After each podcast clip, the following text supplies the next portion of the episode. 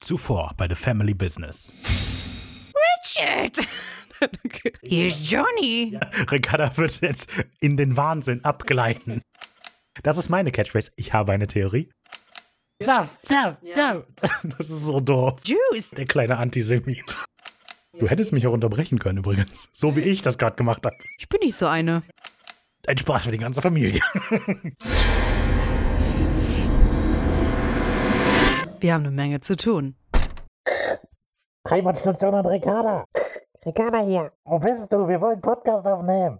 Oh, verdammt. Okay, ich komm gleich. Okay. Nimm dann aber die Hand vom Mund weg, okay? Aber das macht dann keinen Spaß. Können wir machen, aber wir müssen trotzdem immer machen, bevor wir anfangen. Okay, Die willkommen. Leckerschmecker sind gelandet. Von Spongebob, kennst du das? Ja, ähm, so, das passiert, wenn ich mir ein originelles Intro ausdenken muss. Aber wir heißen ja auch wenig original. Genau, genau. Naja, es war ja originell, es war nur schlecht. okay, hallo, willkommen zu The Family Business. Ich bin Raphael Und ich bin Ricarda. und wir besprechen hier Supernatural Folge für Folge von Folge 1 bis Folge 15, 20. Wir sind mittlerweile angekommen bei Folge 10 von 327 Episoden. Drei Prozent. Dein Slogan, Ricky. Oh Gott. Oh, richtiger Meilenstein. Da haben wir ja nicht mehr viel zu tun.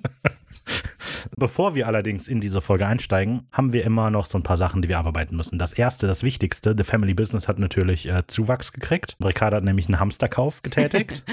Ja, ich bin jetzt ein Hamsterkäufer. Sie hat nämlich einen Hamster gekauft, ihn Mr. Fluffles genannt, aber es ist Nein, eine Mr. Sie. Fluffy. Mr. Fluffy. Ich bin eigentlich für Miss Fluffles, aber na gut. ist ja dein Hamster. Ich nenne ihn auch manchmal Mr. Fluffles. Und ich nenne ihn vor allem Maus. Was ist ein Hamster? Sage immer, hallo Maus, aber Naja, ist ein Hamster. Ich nenne die Phoebe ja auch Maus. Also. Abgesehen davon haben wir zwei Hausmitteilungen noch. Zum einen wollen wir nochmal an das Mid-Season-Special erinnern, das wir veröffentlichen wollen am 9.1., bei dem wir auf die vergangene erste Hälfte der ersten Staffel zurückgucken. Das ist ein Samstag, da geht keine andere Folge verloren. Wir machen nur zusätzlich was. Und, Sam ähm, und Dienstag. Nein, der Dean und Samstag. Ja, da wir die Ankündigung dafür noch nicht veröffentlicht haben, während wir diese Folge aufnehmen, wissen wir nicht, ob das ankommt. Aber auf jeden Fall würden wir uns sehr freuen, wenn ihr auch uns irgendwie per Text, also E-Mail oder über Social Media oder auch als Sprachnachrichten da eure Meinungen, Zusammenfassungen, Gedanken zur ersten Hälfte von der ersten Staffel zukommen lassen wollt. Ja, alles, was euch einfällt. Was war euer Lieblingszitat von mir? Was war, was war eure Lieblingsfolge? Was habt ihr am wenigsten gemocht? Warum fandet ihr mich konstant den besseren Host als Ricky? Ah, wir werden sehen. All die üblichen Sachen. Ähm, ja, alles, was euch einfällt. Äh, Lieblingsfolge, wenigsten liebste Folge. Vielleicht ist es ja sogar diese. Wer weiß. Unabhängig davon hatten wir überlegt, wie wir mit dem Serienende von Supernatural umgehen sollen. Da kommen wir gleich nochmal beim Community Corner ein bisschen drauf. Aber wir hatten jetzt überlegt, dass wir vielleicht so am Ende der ersten Staffel ähm, nochmal so ein Special machen, bei dem Ricardo und ich so grob, natürlich spoilerfrei, aber einfach so unsere Gedanken wiedergeben. Und dass man das vielleicht optimalerweise auch mit den Gedanken der Community so ein bisschen verbinden könnte. Also auch mit Textnachrichten und Sprachnachrichten mit einbinden. Aber da wissen wir noch nicht. Da ist einfach die Frage, ob ihr da generell Interesse habt, das mal zu hören oder Ja, also die Folge muss ja auch nicht generell nur ums Serienende gehen, so. Da kann ja auch, keine Ahnung, dass wir da noch was anderes mit reinbringen, so was bedeutet die Serie für euch oder was auch immer. Weil ich glaube, es wird halt, glaube ich, zu langweilig. Nur eine Folge. Wenn wir nicht spoilern, ist es halt fürs, für eine Folge blöd. da, das, wir wissen halt noch nicht genau, wie wir damit umgehen sollen. Also, wenn ihr gerne hättet, dass wir mal so grob über das Serienende sprechen, vielleicht selber was dazu sagen wollt, dann lasst uns einfach wissen, wie ihr euch das am besten vorstellen würdet. Ja, das würden wir dann auch mal schauen. Das leitet natürlich perfekt über in unsere Community Corner. Anne hatte uns wieder geschrieben. Nochmal vielen Dank. Wir freuen Schön. uns immer sehr. Was unsere Meinung zur letzten Folge ist, weil obwohl es ja noch eine Weile hin ist, bis wir da ankommen, ist das halt jetzt gerade sehr präsent. Ich sage direkt mal, bevor ich Ricky reden lasse, ich habe das immer noch nicht gesehen. Ich hatte die erste Hälfte geguckt und jetzt habe ich wieder angefangen, von vorne die ähm, 15. Staffel zu gucken, damit ich bis zum Ende mich durcharbeiten kann. Und die ersten drei Folgen sind. Ricarda hat aber ein paar Sachen zu sagen. Natürlich spoilerfrei. Eben. Also, wenn ihr die noch nicht kennt, könnt ihr trotzdem zuhören. Ja, also ich werde äh, nicht viel sagen. Ich habe aber der Anne versprochen, dass ich halt dazu was sagen werde. Das Einzige, was ich, glaube ich, zu sagen habe, ist, dass es in gewisser Form schon ein Happy End ist. Ich bin natürlich bis heute zutiefst getroffen, dass die Serie zu Ende ist. Aber ist es das Ende, was Sam und Dean verdient haben? Ich sage nein. Das ist ein sehr emotionales Thema. Die Ricarda musste ihre Gedanken immer weiter sortieren. ich will, ich will die richtigen Worte äh, finden. Ist es das Ende, womit Sam und Dean glücklich werden? Ja, mehr kann und will ich dazu nicht sagen. Also ja doch, äh, wenn wir dieses Special machen, können wir das noch ausbreiten. Aber ohne zu spoilern ist es halt blöd. Okay, also das ist ein kleiner Sneak Peek auf das, was euch vielleicht erwarten kann, wenn ihr es denn hören wollt. Anna hatte außerdem zum Schnitt angemerkt, oder sie hatte darauf hingewiesen, dass ab und zu so klingt, als sei eine von unseren Tonspuren gemutet, wenn wir beide reden. Und das ist auch genau richtig. Also das passiert auch, dass ähm, wenn wir beide übereinander reden, wenn man keine von beiden den beiden Tonspuren stumm stellt, dann klingt das eben einfach nur wie wildes Durcheinander. Und dann entscheiden wir uns halt ab und zu mal, was wir die eine stumm machen. Und man hört den anderen immer noch über das Mikro reden. Also ja, das nur, äh, das könnte zu Verwirrungen sorgen, aber wir glauben, es ist das Beste. ja, wir sind ja auch noch in den Kinderschuhen. Also ich, Raphael eigentlich nicht. Ich weiß auch nicht, warum der die Fehler immer wieder macht, Leute. I don't know. Nein. Aber ich stecke auf jeden Fall noch in den Kinderschuhen, was den Schnitt angeht. Ja, obwohl, so für Raphael ist es so in der Art von Podcast ja auch noch deine Kinderschuhe. Quasi. Genau, also das liegt im Schnitt und das ist auch tatsächlich so. Aber wenn ihr andere Ideen habt, dann sagt das auch. Es klingt nur alles andere, klingt wahrscheinlich noch beschissener. Egal, so. Und dann zu guter Letzt hat sie uns noch gesagt, dass wir bei Walker, bei dem Reboot, ja spekuliert hatten, was für eine Rolle Jen Padalecki spielt, die Frau von Jared. Und sie hatte erklärt, dass äh, die auch in Jared, äh, in Jared, auch in Walker Texas Ranger, ähm, die Frau von Jared spielt. Das hatte ich allerdings dir aber auch schon erzählt. Ja, ich dachte, das wäre halt dumm, weil die halt tot ist. Weil ich halt dumm bin. Aber es funktioniert in Rückblenden. So, da so viel zu dem von Anne. Dann kommen wir jetzt zu Annie, die ihr zugestimmt hat in der Einschätzung, dass sie den Plot von Hakma mit dem Plot von der Vogelscheuche verwechselt hat. Ah. Also, ähm, wenn ich noch wüsste, was in Vogelscheuche passiert, wäre mir das vielleicht auch Das ist ja passiert. die nächste Folge. So, und dann hat sie aber eigentlich zur Sprache gebracht und ähm, darüber haben wir uns auch schon Gedanken gemacht. Wenn man das mal durchrechnet, 327 Folgen Supernatural, 52 Wochen im Jahr, wir werden in sechs Jahren plus ein paar Monate erst mit Supernatural durch sein. Dann hatte sie gefragt, Pausen ob man nicht vielleicht Pausen ausgenommen, genau. Dann hat sie angesprochen, dass man vielleicht zwei Folgen pro Woche machen könnte. Aber das geht einfach nicht. Also Mal kann man das vielleicht machen, wenn wir Urlaub haben oder so, aber also wir sind beide Vollzeit angestellt. ich nicht. Ja, aber du bist. Vollzeitstudent. Hi, ich habe eine Zweidrittelstelle als wissenschaftlicher Mitarbeiter. Okay. Und Student. Ja, Promotionsstudent. Okay. Seht, seht ihr? Seht ihr? Und ich bin eine 100% angestellte, tolle 120 Person. fast schon. Tatsächlich. Ich komme auch übrigens gerade aus der Nachtschicht, wenn ich ein bisschen müde bin oder verpeilt. Sorry. Mhm, Das liegt an der Nachtschicht, klar. Bevor Ricarda wusste, wie viel Arbeit ein Podcast ist, dass wir das noch besprochen hatten, hatte sie auch überlegt, vielleicht zwei Folgen die Woche Ja. zu machen. Aber das funktioniert echt einfach nicht. Also, ich habe gestern mal versucht, die Zeit zu stoppen, während ich die Episode aufmerksam durchgeguckt habe. Und keine Ahnung, ich habe das irgendwann verkackt und habe auf Pause gedrückt, dann nicht mehr auf Start. So, aber ich glaube, ich komme so auf fünf Stunden tatsächlich. Ja, das ist vielleicht völlig inkonsequent, aber die Folge einmal aufmerksam durchgucken sind fünf Stunden. Und, Und dann äh, noch der Schnitt, der dauert. Ja, also Schnitt ich dauert mache den über immer. zwei Tage, drei Tage meistens und das klappt dann halt nicht. Oder, oder ihr schreibt unseren Boss, dass wir äh, unsere Boss? unseren Bossen, Wer glaubst du sind unsere Bosse? na unsere Chefs, Ach so, von der Arbeit. Ja, von der alles Arbeit. klar, alles klar. dass wir freigestellt werden. Ich wäre dafür. Ich gebe euch mal die Adresse durch. Nein. Auf jeden Fall. Das ist realistisch nicht durchführbar für uns im Moment. Das, äh, das heißt aber auch, dass ihr die nächsten sechs Jahre noch was von uns habt. Und ich habe dann aber auch, als sie das geschrieben hat, Castiel kommt erst in einem Jahr vor. ja. Ja, am Anfang, als ich die Ricarda gefragt hat, ob sie einen Supernatural-Podcast machen möchte, habe ich noch als Vorschlag für den Namen der Podcastiel gesagt. Oder Castiel, ich weiß nicht. Irgendwann halt ein Wortspiel auf Castiel. Ja, und der kommt erst in einem Jahr. Verrückt. Naja, gut. Okay, bevor wir uns da zu lange aufhalten, wir haben noch Manu, der nochmal geschrieben hatte und so über Logik und Kontinuitätsfehler nachgedacht hat. Fällt ja jetzt schon immer wieder auf, dass da so ein paar Sachen einfach keinen Sinn machen zusammen. Und gerade bei der Timeline hat sich Manu eben gefragt, wie das so passieren kann. Was sind so, wie gehst du damit um, wenn du das mitkriegst, da sind viele Fehler. Stört dich? Nee, stören tut mich das nicht, sonst wäre es mir ja schon früher aufgefallen. Mir ist es halt jetzt erst beim genauen draufgucken äh, richtig aufgefallen. Da habe ich mir früher nicht wirklich Gedanken drüber gemacht oder vor ein paar Jahren noch oder vor ein paar Wochen. Vor allem, also klar, so ein paar Logikfehler. Ich meine, das ist aber, finde ich auch immer eigentlich ganz witzig, wenn einem das so auffällt, damit man auch so sieht, okay, die sind halt auch nur Menschen irgendwie. Die machen halt auch nicht alles perfekt. Deswegen, also richtig stören, daran tue ich mich jetzt nicht. Man sieht halt oft, dass sie oft die gleichen Fehler machen, ja, mit Tageszeiten und so.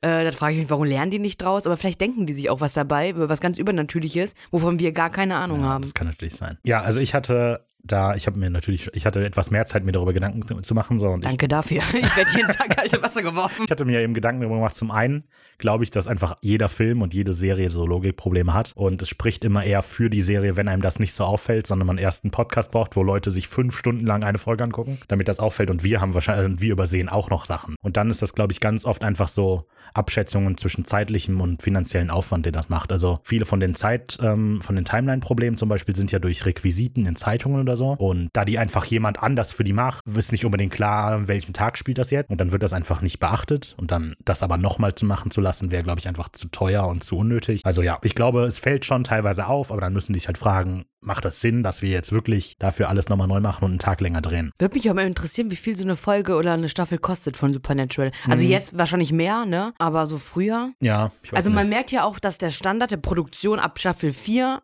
eigentlich ein bisschen angehobener ist. Also, nee, ja, 4 weiß ich nicht, aber 5 auf jeden Fall und 6, dass es auf jeden Fall was anderes ist. Weil Supernatural war ja ursprünglich nur für drei Staffeln ausgelegt. Mhm. Nur durch die Anfrage ist es dann ja mehr geworden. Zu allerletzt, äh, Simon hatte noch gesagt, dass ihm aufgefallen ist, wie unkonzentriert unsere Diskussion von Folge 7 war. Und das ist mir auch aufgefallen. Also wir haben uns beide sehr oft verhaspelt. Der Hakenmann, genau die, die wir schon wieder vergessen haben. und äh, das ist mir auch aufgefallen, im Schnitt vor allem, dass wir halt viel durcheinander reden und ja, unkonzentriert sind. Aber ich glaube tatsächlich, dass das die beste Option ist. Anders wär, hätten wir uns einfach nur gelangweilt, weil die Folge ist irgendwie langweilig. Mhm. Und äh, dadurch, dass wir aber selber dann so ein bisschen einfach, okay, dann reden wir jetzt halt mal. Ach, du hast das vergessen. Ja, wirkte das eher ein bisschen lustiger. Aber ja. Ja, egal. Bitte- wir bitte haben ja jetzt uns. auch Genau. seit Home wieder unser Tief durchbrochen. Ja? Genau, genau. Home war ja schon wieder eine gute Folge und Mensch, Asylum ist ja auch ein Knaller. Erst die Zusammenfassung. Ja, ja. Ein unerwarteter Auftraggeber schickt Dam, das ist nämlich in der Umfrage rausgekommen, das ist der beste Kombiname für Sam und Dean, nach Rockford, Illinois. Im Roosevelt Asylum scheinen Menschen den Verstand zu verlieren und zu Killern zu werden. Ein Trip in das Asylum stellt nicht nur die Beziehung des jungen Paares Cat und Gavin auf die Probe, sondern auch die der Winchester-Brüder. So, du hast dich, konntest dich schon gar nicht zurückhalten, deinen deinen Esterdruck rauszuhauen. Bitte. Ich liebe die Folge. Ich finde die super, super gut. Also, die ist einfach auch mal wirklich, finde ich, gruselig gruselig. Ja, auch heute noch. Verliert nie ihre Spannung. Gut gemacht. Kann ich mich anschließen. Ist eine sehr äh, spooky Folge. Ähm, hat ein paar gute Gruselmomente. Ich finde die Folge sehr solide und gerade dadurch, dass die so viel mit Erwartungen spielt, also die hat ja so einen Twist, sage ich mal, und gerade dadurch finde ich die aber auch, ist sie konstant gruselig und hält halt an der Stange, weil ähm, wenn man die mit Hakenmann zum Beispiel vergleicht, der halt darauf ausgelegt war, dass es einfach nur gruselig, weil da ein Killer rumrennt, ja, ist die, hat die halt noch diesen unerwarteten Moment und das macht die, ähm, ja, unterhaltsamer. Also ich finde die nicht die beste Folge, aber es ist eine der, es ist eine der guten auf jeden Fall. Doch, bis jetzt meine Lieblingsfolge. Wirklich? Ja, oder? Glaub schon. Krass. Die Eckdaten der Folge. Die Folge erschien am 22. November 2005 in den USA. Die Folge ist ab 12 Jahren, was ich ein bisschen zu niedrig finde. Mhm. Das ist einfach, dass FSK so komisch ist. Definitiv. Nach die Kriterien, weil Hackmann war ja ab 16. Und die Hackmann Mary war auch. nicht gruselig. Ich weiß es nicht. Auf jeden Fall finde ich, diese Folge sollte auch ab 16 sein. Aber gut, können wir nicht entscheiden. Autor dieser Folge ist unser bekannter Richard Hatem. Und äh, der hat ja auch Phantomreisender gemacht. Und es ist die letzte Folge, die er für Supernatural geschrieben hat. Genau, das ist der ähm, UCLA-Dozent. Genau, ja, ja, über den hatten wir schon mal geredet in Folge 4, Staffel 1. Ja, und Regie führt Guy B. Richtig cooler Name. Guy Norman B. Ja, aber ist Ja, trotzdem ja. ein cooler Name. Genau, finde ich auch, finde ich Guy. Der Guy, naja. Ja, er führt Regie, diese Folge, und äh, das ist seine erste von elf Folgen. Oder habe ich mich wieder verzählt? immer wenn ich also- sage, wie viele, dann sagst du immer, also ich habe acht oder neun. Ich habe auch elf gezählt. Okay. Äh, Genau, das ist seine erste. Begegnet uns aber erst wieder in Staffel 6, Mhm. 7, 8, 9, 10. Mega lange Pause. Warum auch immer. Wahrscheinlich auch verkracht mit Eric. Nee, ich weiß, das ist ganz lustig. Also ich habe äh, dann mal so geguckt, ähm, ob ich irgendwie Hintergründe zu diesem, zu der Aufnahme von dieser Folge finde. Der hat ein Interview gegeben und so ein bisschen darüber gesprochen.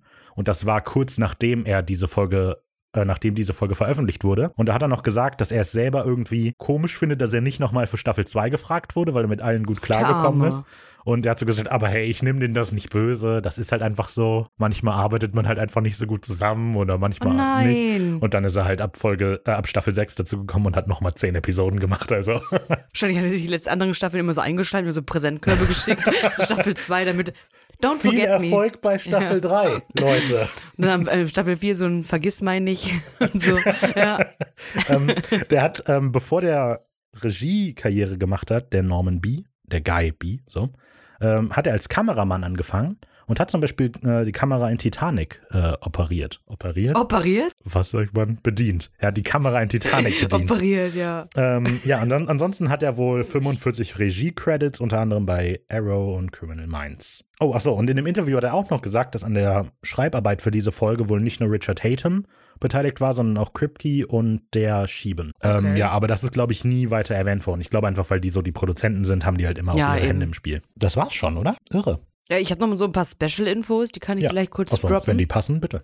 Spe- Special Infos. Und zwar feiern wir mit dieser Folge, Folge 10, das sechs Moni monatige Jagen der beiden Brüder. Ja, auf den Tag genau sind sie sechs Monate am Jagen. Das heißt, es wird zwar nicht gesagt, wann diese Folge spielt, aber logisch gesehen spielt sie am 2. Mai 2006. Und wenn man die Folge auf Englisch guckt, fällt einem eventuell etwas auf. Und zwar ist es das erste Mal so richtig, dass Jared seine tiefe Sam-Stimme benutzt. Oh, okay.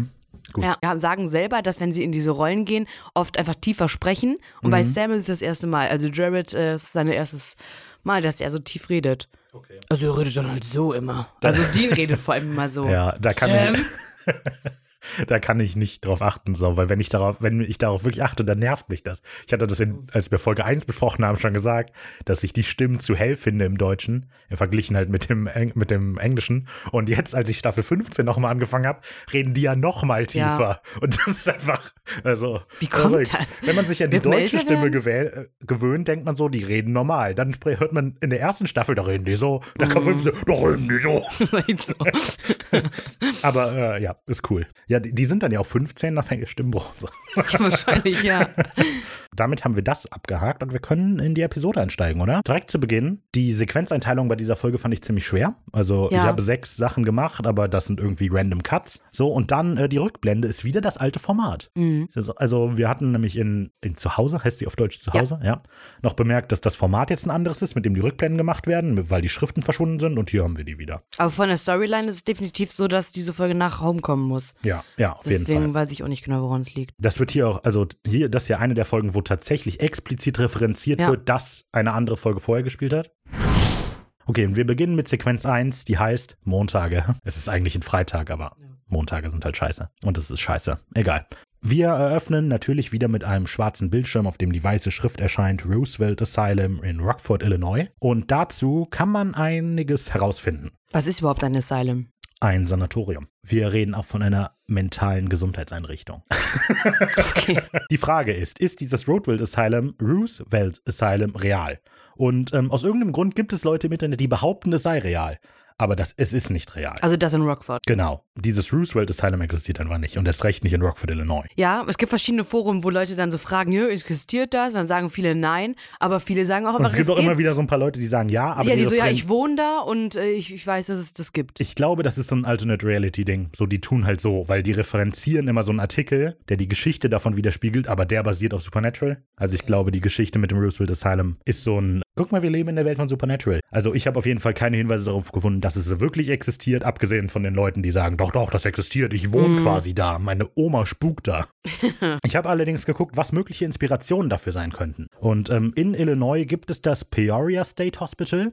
Das ist auch verlassen und ähm, da soll es wohl auch spuken. Aber die Ähnlichkeiten dazu sind so, naja, nicht unbedingt. Dann, ähm, was ich glaube, dass er die Grundlage dafür ist, ist das New York City Lunatic Ah, Asylum. ja. Hast du auch? Okay. Ganz viel habe ich über das. Ähm, äh, warum ich das glaube, ist nämlich, dass es zum einen auf der Roosevelt Island in New York liegt und dann, dass es sehr berühmt dafür geworden ist, dass die Patienten da nicht gut behandelt wurden und sehr üble Zustände hatten. Also an denen wurde nicht so krass rumexperimentiert oder so, aber es ist einfach äh, ja, berühmt dafür geworden, dass das ähm, nicht gut mit den Patienten umgeht. Roosevelt Island in New York City ist ähm, diese kleine Insel, wo jetzt Wohnungen und äh, so drauf sind, die zwischen äh, Manhattan und Queens liegt. Ich war in New York, ich habe es gesehen. Ja. genau, jetzt sind halt Wohnungen und noch eine Ruine von dem äh, Krankenhaus, was da war, im Süden. Die Ruinen? Und Smallbox, ja, das Smallbox Hospital im Süden. Und die, dieses Lunatic Asylum, das lag im Norden. Raff hat ja schon gesagt, dass da halt voll viele Leute wahrscheinlich schlecht behandelt worden sind. Und es ist krass, ähm, es gibt eine Dokumentation von Nellie Blee im Nelly Jahr Bly. Bly, genau, vom Jahr 1887. Die hat sich für zehn Tage da einweisen lassen und hat halt festgestellt, dass viele Leute, die da sind, gar nicht wirklich verrückt sind. Mhm. Also zum Beispiel Leute da waren, die einfach gar kein Englisch konnten und so. Ja, vielen Leuten auch vielleicht einfach eingeredet worden ist, dass die äh, psychisch krank sind. Natürlich waren auch bestimmt echt Ja, psychisch ja. Kranke da, ne? Genau, und dass sie halt misshandelt worden sind, da die Leute. Und wie badass das ist. Ich muss dazu sagen, ich dachte, das ist vielleicht auch so ein gefaktes Ding mit Nelly Bly. Weil es gibt Ja, ja, das Haunt. Ja, genau. Ich äh, wollte nur, weil ich hatte gedacht, es gibt The Haunting on Hill House und The Haunting on Bly Manor. Die sind halt fiktionale Serien und die auf Büchern basieren, wo halt ein Charakter Nelly heißt und in Bly Manor. Und ich dachte, das sei dann auch sowas zusammengesetztes. Aber es ist eine real existierende Person. Das ist ein Künstlername. Ist auf jeden Fall nicht unbedingt ihr Geburtsname, aber es ist ihr Name und die gab es wirklich und die ist mega badass.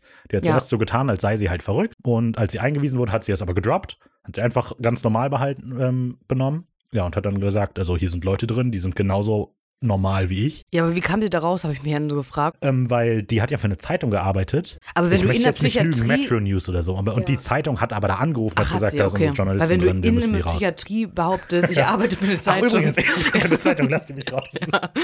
ähm, äh, mein naja. Vater Gott hat angerufen. Genau. Ich äh, soll bitte raus. Ich muss leider gehen. Was es halt noch auf dieser Roosevelt Island gibt, damals hieß es übrigens Blackwall Island, ist das Small Box oder das Renwick Small Box Hospital im Süden. Und das ist auch krass. Das war bis 1950 geöffnet und ähm, im Jahr 1930 sind über 30.000 Menschen in diesem Hau- Krankenhaus gestorben. Oh, Ja, also es gingen die Pocken auch rum, so, aber bei okay. ganz vielen, bei über der Hälfte, sind wohl unbekannte, mysteriöse Todesursachen. Und dort kamen auch äh, Verletzte vom Asylum hin. okay, krass. Ja, äh, von diesem Asylum steht jetzt nur noch so ein ähm, achteckiges Gebäude, das mal die Eingangshalle war oder so. Und da sind jetzt aber Wohngebäude drin. Das gibt's immer noch, dieses Octagon oder so. So viel zu dem Asylum. Frankfurt, Illinois ist so ein bisschen. Ja, also das gibt es wirklich. Es gibt wohl auch so ein paar semi-bekannte Spukhäuser, zum Beispiel das Tinker Swiss Cottage. Da war wohl auch mal so Ghost Hunter-Serie oder was weiß ich. Ja, aber da ist jetzt nichts Spektakuläres. In Supernatural wird gesagt, dass es eher eine kleine Stadt ist, aber es ist wohl die drittgrößte in Illinois. Gut, aber vielleicht ist Illinois einfach sehr viele kleine Städte. Ähm, was ganz interessant ist, ist, dass das Roosevelt Asylum in der Serie allerdings kein Filmset ist, sondern an einem realen Ort gedreht wurde. Dem Riverview Hospital in Coquitlam, was weiß ich, irgendwas, Coquitlam in British Columbia, Kanada. Ähm, an diesem Ort wurden auch andere Sachen gedreht, zum Beispiel Akte X. Und Supernatural hat sich an diesem Ort auch ähm, mehrfach bedient, aber nicht als Krankenhaus genutzt, sondern unter anderem als Gefängnis, als ähm, Apartment. Äh, die erste Folge von Staffel 2 spielt auch da, also auch als Krankenhaus. Genau. das war eben, was das Schöne ist, das war tatsächlich auch mal eine ähm, mentale Gesundheitsklinik, Mental Mhm. Health Klinik. Ähm, und ist jetzt hauptsächlich Drehort, auch für Deadpool 2 zum Beispiel. Und dann äh, wurden wohl acht von neun Drehtagen für diese Episode in diesem Hospital verbracht. Ja, irre. Und die bekommen ganz viel, also die Stadt, dieses Coquitlam, komisch, weiß ich nicht, ist wahrscheinlich falsch ausgesprochen, tut mir sehr leid, ähm, verdient gut daran, dass das da steht. Dann steigen wir jetzt aber dann endlich in die Folge ein. Ähm, es beginnt mit einer ganz coolen Aufnahme, so, ähm, bei der wir ein paar Jugendliche begleiten, wie sie in dieses Asylum einbrechen und so ein- eine Kette knacken mit einem Bolzenschneider. Ja, dann sehen wir zeitgleich, dass die Polizei vorfährt. Also wir sehen die Jugendlichen nicht, aber wir sehen halt, dass die da einbrechen und dann fährt die Polizei vor. Und im Die Polizei Patrol 1-4. Genau, im Polizeifunk äh, hören wir dann immer wieder an alle Wagen, bitte in der Einsatzzentrale melden. Das äh, wird später nochmal lustig, aber das sagen die. Die beiden Polizisten im Auto nähern sich dann dem Gebäude und der offensichtlich Erfahrene von beiden erklärt dem äh, seinem Kollegen dann, was das ist hier. Das ist hier unser berühmtes Spukhaus. Die Geister der Insassen bringen da Leute um oder machen die wahnsinnig. Da gab es mal was in der Vergangenheit. Äh, zu den Polizisten kurz. Der Erfahrene, den Rafa meinte, das ist Daniel Gunderson, Gunderson. Mhm, ja. Ja, damit wir die kurz beim Namen vielleicht nennen können. Und äh, der Jüngere, der 22-Jährige, ist Walter Kelly. Gespielt von Tom Pickett und Peter Benson. Äh, und Peter Benson, wo wir jetzt schon bei Schauspielern sind, ist natürlich, natürlich bekannt aus seiner fantastischen Rolle in Signed, Sealed, Delivered. Home Again von 2017 mit Norman Dorman. Nachdem der also ähm, aufgeklärt wurde, dass da drin spukt, sagen die, alles klar, dann gehen wir jetzt rein und dann suchen die da die Jugendlichen. Die bemerken die aufgebrochene Tür und teilen sich dann auf. Der Officer Kelly, der jüngere von beiden, schaut sich im Heizungsraum um und während Officer Gunderson woanders rumrennt. So, der findet, äh, Kelly findet dann im Keller eine Tür, bei der Caution Biological Hazard draufsteht und denkt, ach, da gehe ich rein. Ja. Ja, er geht durch die schwere Metalltür, die dann hinter ihm zufällt, glaube ich. Kann sein. Auf jeden Fall, wir erfahren nicht genau, was bei ihm passiert. Es ähm, cuttet zu Gunderson, der die drei Jugendlichen in einem Zimmer findet und sie rausbringt. Nein. Und äh, während die Jugendlichen wegfahren, funkt dann Gunderson gerade seinen Kollegen an, so, hey, sag mal, wo bist du? Der dann aber plötzlich hinter ihm steht mit einem sehr monoton apathischen Blick. Genau, genau. Äh, Blick und äh, sagt, hey, äh, ich war nur da drin. Ja, vor allem steht er so ganz plötzlich hinter ihm. Ja, ne? genau. Das also, ist auch richtig puff. cool. Ja, genau. Und äh, als er gefragt wird, wo, wo er war, sagt er halt, da drin. Irgendwas komisches gesehen? Nein. Ja. Naja, und dann verabschieden die sich, gehen nach Hause. Kelly kommt nach Hause, also Walter Kelly kommt nach Hause, wo seine Frau schon im Schlafzimmer im Bett liegt und ein Buch liest. Susan, genau. Ja, und äh, scheinbar hatten die wohl einen Streit vorher, denn ähm, die Frau reagiert direkt so, bist immer noch wütend wegen Morgen. Ich habe auch gesagt, tut mir leid. Und es scheinbar ist Walter Kelly immer noch ein bisschen wütend wegen morgen, denn er nimmt seine Dienstwaffe, cutten wir aus dem Haus raus und wir sehen quasi zweimal ein Aufleuchten hinter den Vorhängen und natürlich hören wir dabei auch Schussgeräusche. Und damit endet die Rückblende oder der Einstieg, nicht wahr? Gar nicht. Ich habe ja noch angekündigt, dass die Durchsage noch, noch wichtig ist. Sie ist nicht wirklich wichtig, aber als äh, Gunderson dem durchgibt, dass die beide jetzt fertig sind da im Asylum, kommt halt wieder die Antwort, alle Einsatzwagen wieder in der Zentrale melden. Finde ich ganz lustig. Dann kommt Sequenz 2, die heißt Aye Aye Sir. Wir sehen, wie Sam und Dean, nein, wir sehen, wie Dam, oder? Ja, äh, oder Sadie. Die, eine der Empfehlungen war Sadie, die ich super cool fand. Sam und Dean. Say Dean. Sadie. Nur die ersten beiden Buchstaben. Egal.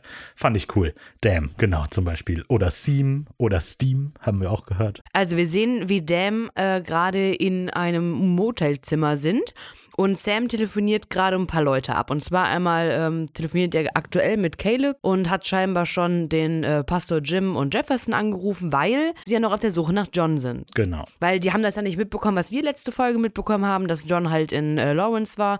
Das wissen die beiden ja nicht. Ja, ähm, ja, sie suchen auf jeden Fall nach einer Spur. Dean ist dabei im Tagebuch gerade ein bisschen was zu suchen und ja, und nach Informationen, was der vielleicht hinterlassen hat, irgendwelche Hinweise oder so. Dean sagt dann nur so, ja, ich liebe den Kerl, aber der hat eine Schrift wie Yoda. Nee, der schreibt so, wie Yoda spricht. Ja. Sam überlegt dann schon mal so eine Vermisstenanzeige beim FBI anzugeben, Also- weil die vermissen den halt schon sehr lange und hören nichts von ihm. Kriegt halt definitiv mit, dass Sam angepisst ist, so dass John sich halt nicht meldet. Ja, Also wir zu haben Recht. den um Hilfe gebeten und meldet sich einfach nicht. Aber Dean findet das nicht. Das würde Dad überhaupt nicht gut finden. Und dann gibt es halt so einen kleinen Streit darüber, was sie machen sollten. Währenddessen äh, bekommt Dean einen Anruf, Ja, ähm, aber im letzten Endes es nur eine SMS ist. genau. Es ist ein irgendwie. sehr langer Klingelton für eine SMS. Und zwar eine Nachricht von einem anonymen Absender, Mhm. wo einfach nur drin steht 42, minus 89. Ergibt minus 47,4. Nein.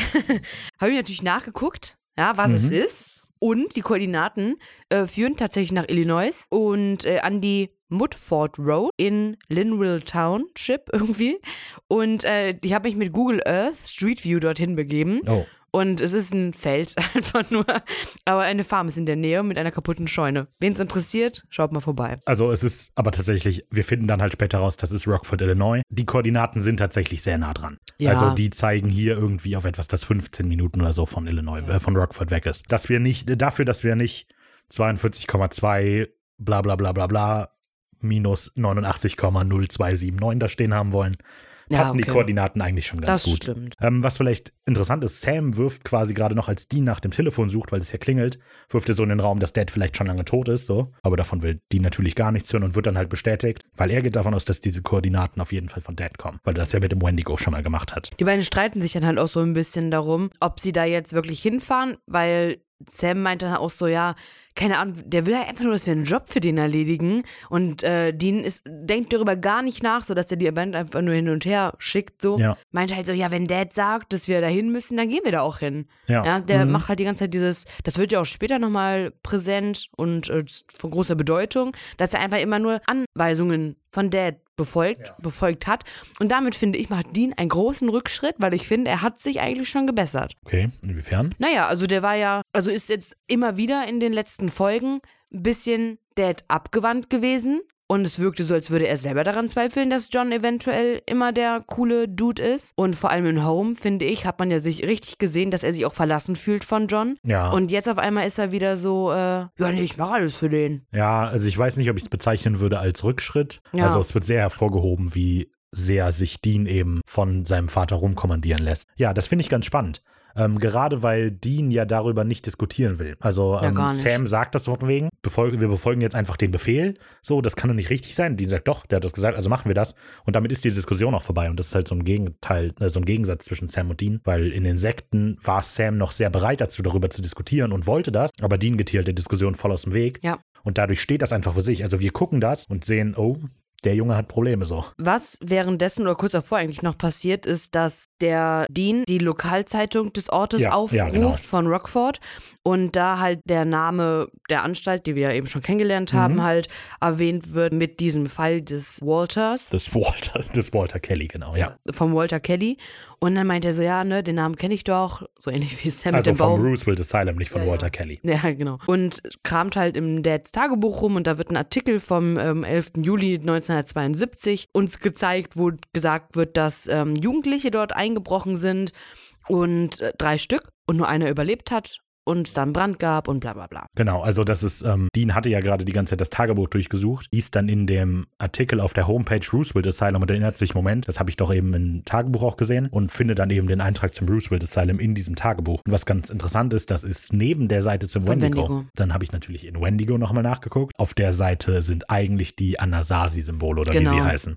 Das wird sich später auch nochmal Genau, ändern. das ändert sich später auch. Was wir so ein bisschen übergangen hatten, die beiden diskutieren halt eben, ob das, diese Nachricht wirklich von Dad kommt. Ja. Und äh, Sam merkt dann an, wie unwahrscheinlich es ist, dass der den Koordinaten per SMS schickt und sagt, Dad konnte nicht mal einen Toaster bedienen. Und das halte ich für ein bisschen unwahrscheinlich, weil der halt eine Werkstatt hatte. Echt so. naja, dieser Artikel ist wieder spannend eigentlich. Also er ist halt durchgehend geschrieben. Wir erfahren, dass Susan, also die beiden waren 22 und 21 übrigens. Äh, Und Susan ist durch einen Schuss ins Herz gestorben. Walter hat sich dann in den Kopf geschossen. Allerdings steht da, äh, dead from a gunshot wound to the back of the head. Ähm, ja, Okay. das ist komisch. Aber dann nochmal weiter unten steht, dass er sich in den Mund geschossen hat. Also keine Ahnung, wie das passiert ist. Okay. Naja. Äh, dann kommt bei mir Sequenz 3 und die hat den spektakulären Namen Spannungen. Weil halt viele Spannungen bestehen. Die Namen sind auch alle doof. Diesmal wirklich. Sie sind noch nicht mal Wortspiele. Wenn du bessere hast, hau sie Nee, raus. gar nicht. Ich, mache mir darüber gar keine Gedanken, weil ich dachte, du machst das. Ich mache mir ja viele Gedanken darüber, aber es kam halt Kommt nichts halt so raus. nichts. genau, die beiden fahren nämlich jetzt äh, offensichtlich los, ja, Mhm. und äh, machen sich auf den Weg nach Rockford. Und sie landen im O-Terminal Pub. Wie Daniel ähm, sich da gerade ein Bier gönnt und alleine halt an der Bar sitzt. Genau, der ältere der Polizisten. Dean äh, kommt dann dazu und gibt sich erstmal als Nigel Tu, tu, oh Gott, dieser. Nigel Tafnir. Tafnir, genau. Tafnir, Ganz witzig. Und zwar ist das, also von den äh, von Chicago Tributes ja. oder ja, was vom, auch Chi- immer. vom Chicago Tribune, das ist eine berühmte Zeitung. Nigel ist aus, ähm, also der Charakter ist der fiktive Gitarrist in Der Band Spinal Tap. Spinal Tap, genau, was so eine lustige Rock-Komödie, whatever ist, die schon was älter ist. Egal. Und zwar gibt er sich halt, wie gesagt, da aus und äh, möchte ein paar Infos haben. Sehr, sehr aufbrausend, ja, und sehr Ja, distanzlos. sehr aufdringlich, genau. Ja. Ja. ziemlich distanzlos und will halt Infos, ja, komm, äh, hier, was denn da passiert und so. Und dann kommt halt jemand um die Ecke und das ist Sam und sagt so, hey, hab mal Respekt vor dem Polizisten Ja. hier. Und Verzieh dich! Ja. Wirft er den noch hochkant raus. Also erst gegen den Billardtisch und dann. Und die Gäste in der Bar sind ganz lustig. Es sind nicht unbedingt viele da, aber die gucken so. War mal Zeit, dass das weitergemacht Das haben wir auch gerade gesagt. Das haben wir auch gerade hier. Leg Zum Glück besser hast du nicht es mit gemacht, sonst hätten wir es jetzt gemacht.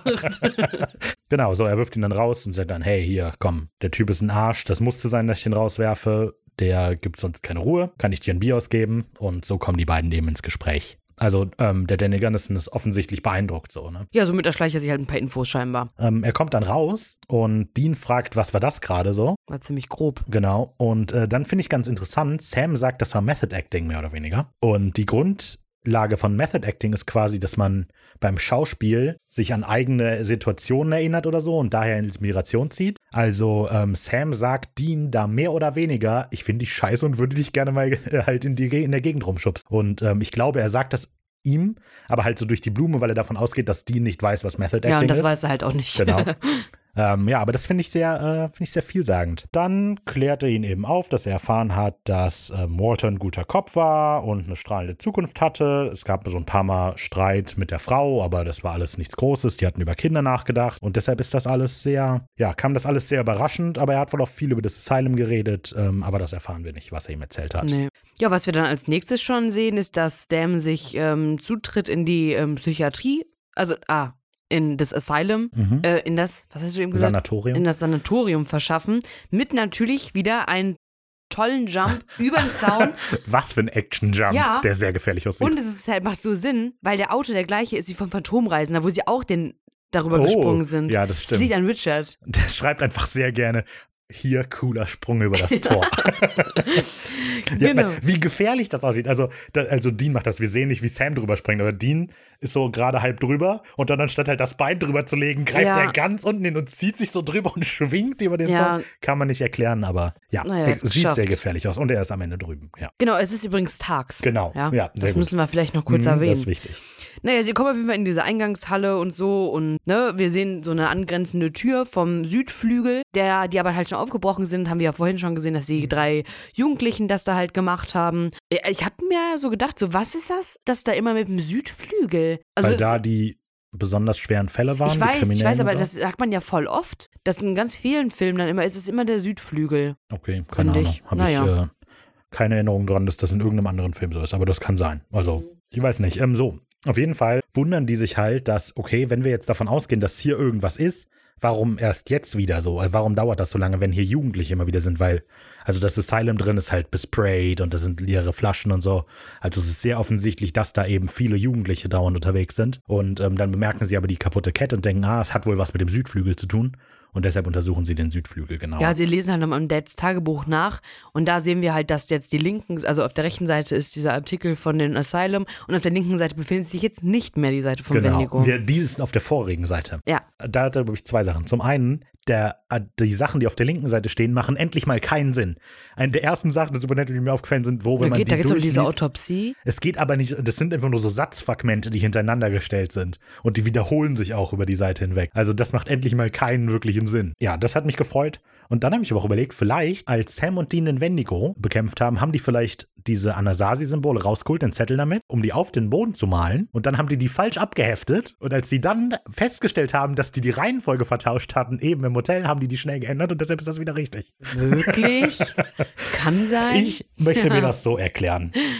Äh, was, was mir aufgefallen ist, ist, dass das Tagebuch scheinbar, was John führt, von 1990 ist. Echt? Ja, Oh. nicht krass. Das ist ja acht Jahre nach dem äh, Verschwinden. Ja, okay, das ist eine sehr spannende Beobachtung. Genau, also die sind da halt da drin und äh, Dings, äh, Dean sagt dann so, ne, sag Bescheid, wenn du irgendwelche Toten siehst, wie Haley Joel oder Haley so. Joel. Das, Also, weil das ist eine Anspielung an Haley Sixth Joel Sense. Osman, der das Kind in Six Sense spielt, genau. Ach so, Dean spricht nämlich so ein bisschen an, dass der äh, Sam ja übernatürliche Fähigkeiten hat. Ja. Und das fuckt den ziemlich ab, den Sam. Und er stellt sich halt so als normal da, ja, ich hab da nur ein paar Visionen, so und träume, wie meine Freundin stirbt, Ja. bevor es passiert. Das ist super Okay. Mhm. Weil die äh, Sam so von wegen, hey, ich habe keine übersinnliche Wahrnehmung. Manchmal nehme ich nur Dinge wahr mit anderen Sachen als den normalen Sinn. Manchmal kann ich Zahlen schmecken. Die nutzt das aber weiter als Gelegenheit, um ihn aufzuziehen, sondern sagt irgendwie, wer ist das heißere Medium und nennt dann Ja, Patricia Arquette, die Allison, die die Allison im Medium spielt und die Love Hewitt, die in äh, Ghost Whisperer spielt. Oder du, Sam? Genau, damit zieht Dean den eben so ein bisschen auf. Sie haben dabei einen EMF-Meter auch in der Hand und das schlägt wohl nicht aus und kommen halt drauf, dass eventuell nur nachts die Freaks rauskommen. Und äh, das ist sowas, also zieht sich das durch in Supernatural? Ich überlege gerade, gibt es tagsüber Geister mal in Supernatural? Nee, oder? Vielleicht ist es tatsächlich, naja. Bestimmt. Ja, also Dämonen definitiv. Ja, okay, egal. Fand ich, äh, fand ich halt interessant, dass die das so ansprechen, dass halt wirklich auch nur Doch, nachts immer rauskommen. So, ähm, und dann aber, während der Dean Sam noch so ein bisschen aufzieht, finden sie einen sehr gruseligen Untersuchungssaal, Hm. in dem auch eine kopflose Babypuppe liegt. Ja. Und äh, das macht überhaupt keinen Sinn. Ich hatte mir das zuerst versucht zu rechtfertigen, dass da halt viele Kids unterwegs sind und die vielleicht so einen Horrorfilm aufgenommen haben und dann halt gruselige Attrappen mitgenommen haben. Der Südflügel ist halt seit 72 ja, eben. 1972 zu. Das heißt, da ist einfach nur die Leute, die das Setdesign gemacht haben, ein bisschen äh, zu übertrieben. So, was haben wir noch gruselig? Ist die Puppe. Und da sind ja auch so Organe in so einem Glas drin Ja, oder so. in Formaldehyd eingelegte Dinger, richtig ekelhaft. Aber auch nur halb. Ah, Ja. Ja, Und da liegen ähm, Blätter rum, so Herbstblätter. Ja, Mhm. und das ist doch Zusatz 72. Wie kommen die da rein? ah, ja, aber vielleicht, wenn die Fenster selber eingeschlagen sind, also weil die kann man ja von draußen vielleicht mit Steinen Ich einwerfen. weiß nicht. Naja, es sieht auf jeden Fall gruselig aus und wenn man das nicht zu sehr hinterfragt, ist es sehr gruselig. Ja. Ähm, genau, und da sind halt so, sind halt Stühle, äh, also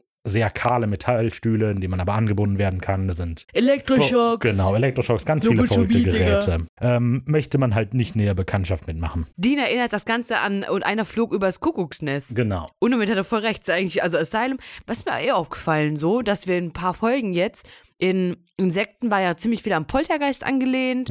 Also in verschiedenen Filmen so einfach. Mhm. Ja, ja. Und hier, das ist auch eigentlich ziemlich an und einer Flug übers Kuckucksnest angelehnt, Asylum. Habe ich nie gesehen. Muss gucken, ist richtig, Ich richtig gut. habe äh, im Wiki gelesen, dass die Handlung der Folge wohl auf irgendeinem Film basiert. einer flog übers Kuckucksnest. Nee, nein, nein, irgendwas mit Haunting an irgendeinem Haus oder so. Ja, Small Hunting? Nee. Okay, das ist nämlich eine wahre Geschichte, okay.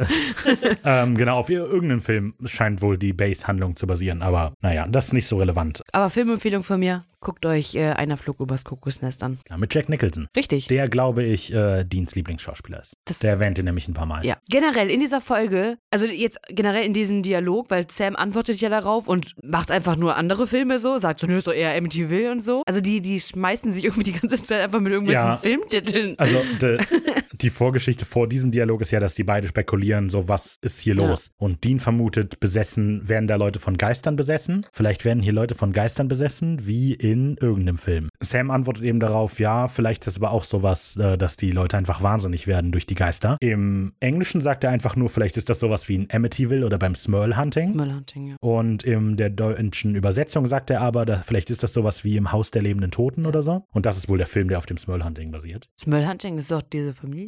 Ja, also das also Wo der genau, also, Dämon gewohnt Amity, hat? also ähm, Amityville und Smurl Hunting sind halt so mehr oder weniger berühmte Fälle von dämonischer Besessenheit oder Geistersachen so gefaked sind. Was? Nö. Willst du ausschließen, dass ein Dämon bei denen gewohnt hat? Bei den Smurls? Bei John und Jack oder wie die, ich weiß nicht, wie die hießen. Naja, also auf jeden Fall ist Amityville Haunting Quatsch. Das weiß ich. Aber es gibt doch einen Film darüber. Und das Smurl Haunting, da weiß ich zu wenig drüber, als dass ich da eine definitive Aussage treffen kann. Aber ja, im O-Ton referenziert Sam nicht unbedingt Filme, aber im, in der Synchro sagt er explizit, vielleicht ist es aber ja auch wie in diesem Film. Auf jeden Fall ähm, vergleicht Ja. Dean das darauf dann wieder mit, vielleicht ist es ja wie mit äh, Jack In Shining. genau. Und da, glaube ich, ist es halt sein Lieblingsfilm und wahrscheinlich auch sein Lieblingsschauspieler. Sam denkt dann, okay, alles klar, lassen wir doch jetzt mal den Quatsch. Wie wäre es, wenn wir mal darüber reden, dass Dad nicht hier ist? Und Dean sagt, nee, da reden wir nicht drüber. Und äh, damit endet das auch eigentlich schon wieder. Also ähm, Dean bildet sich dann auch noch was darauf ein, dass er, weil er mal die, An äh, die Anweisungen befolgt hat, immer auch ein extra Stück Kuchen gekriegt hat. Beziehungsweise in der Synchro, weil in der Synchro wird ja immer Kuchen weggenommen, ja, ist echt hat er so. einen extra Keks bekommen. Eine Frechheit. Äh, Hashtag save the cake. save the pie.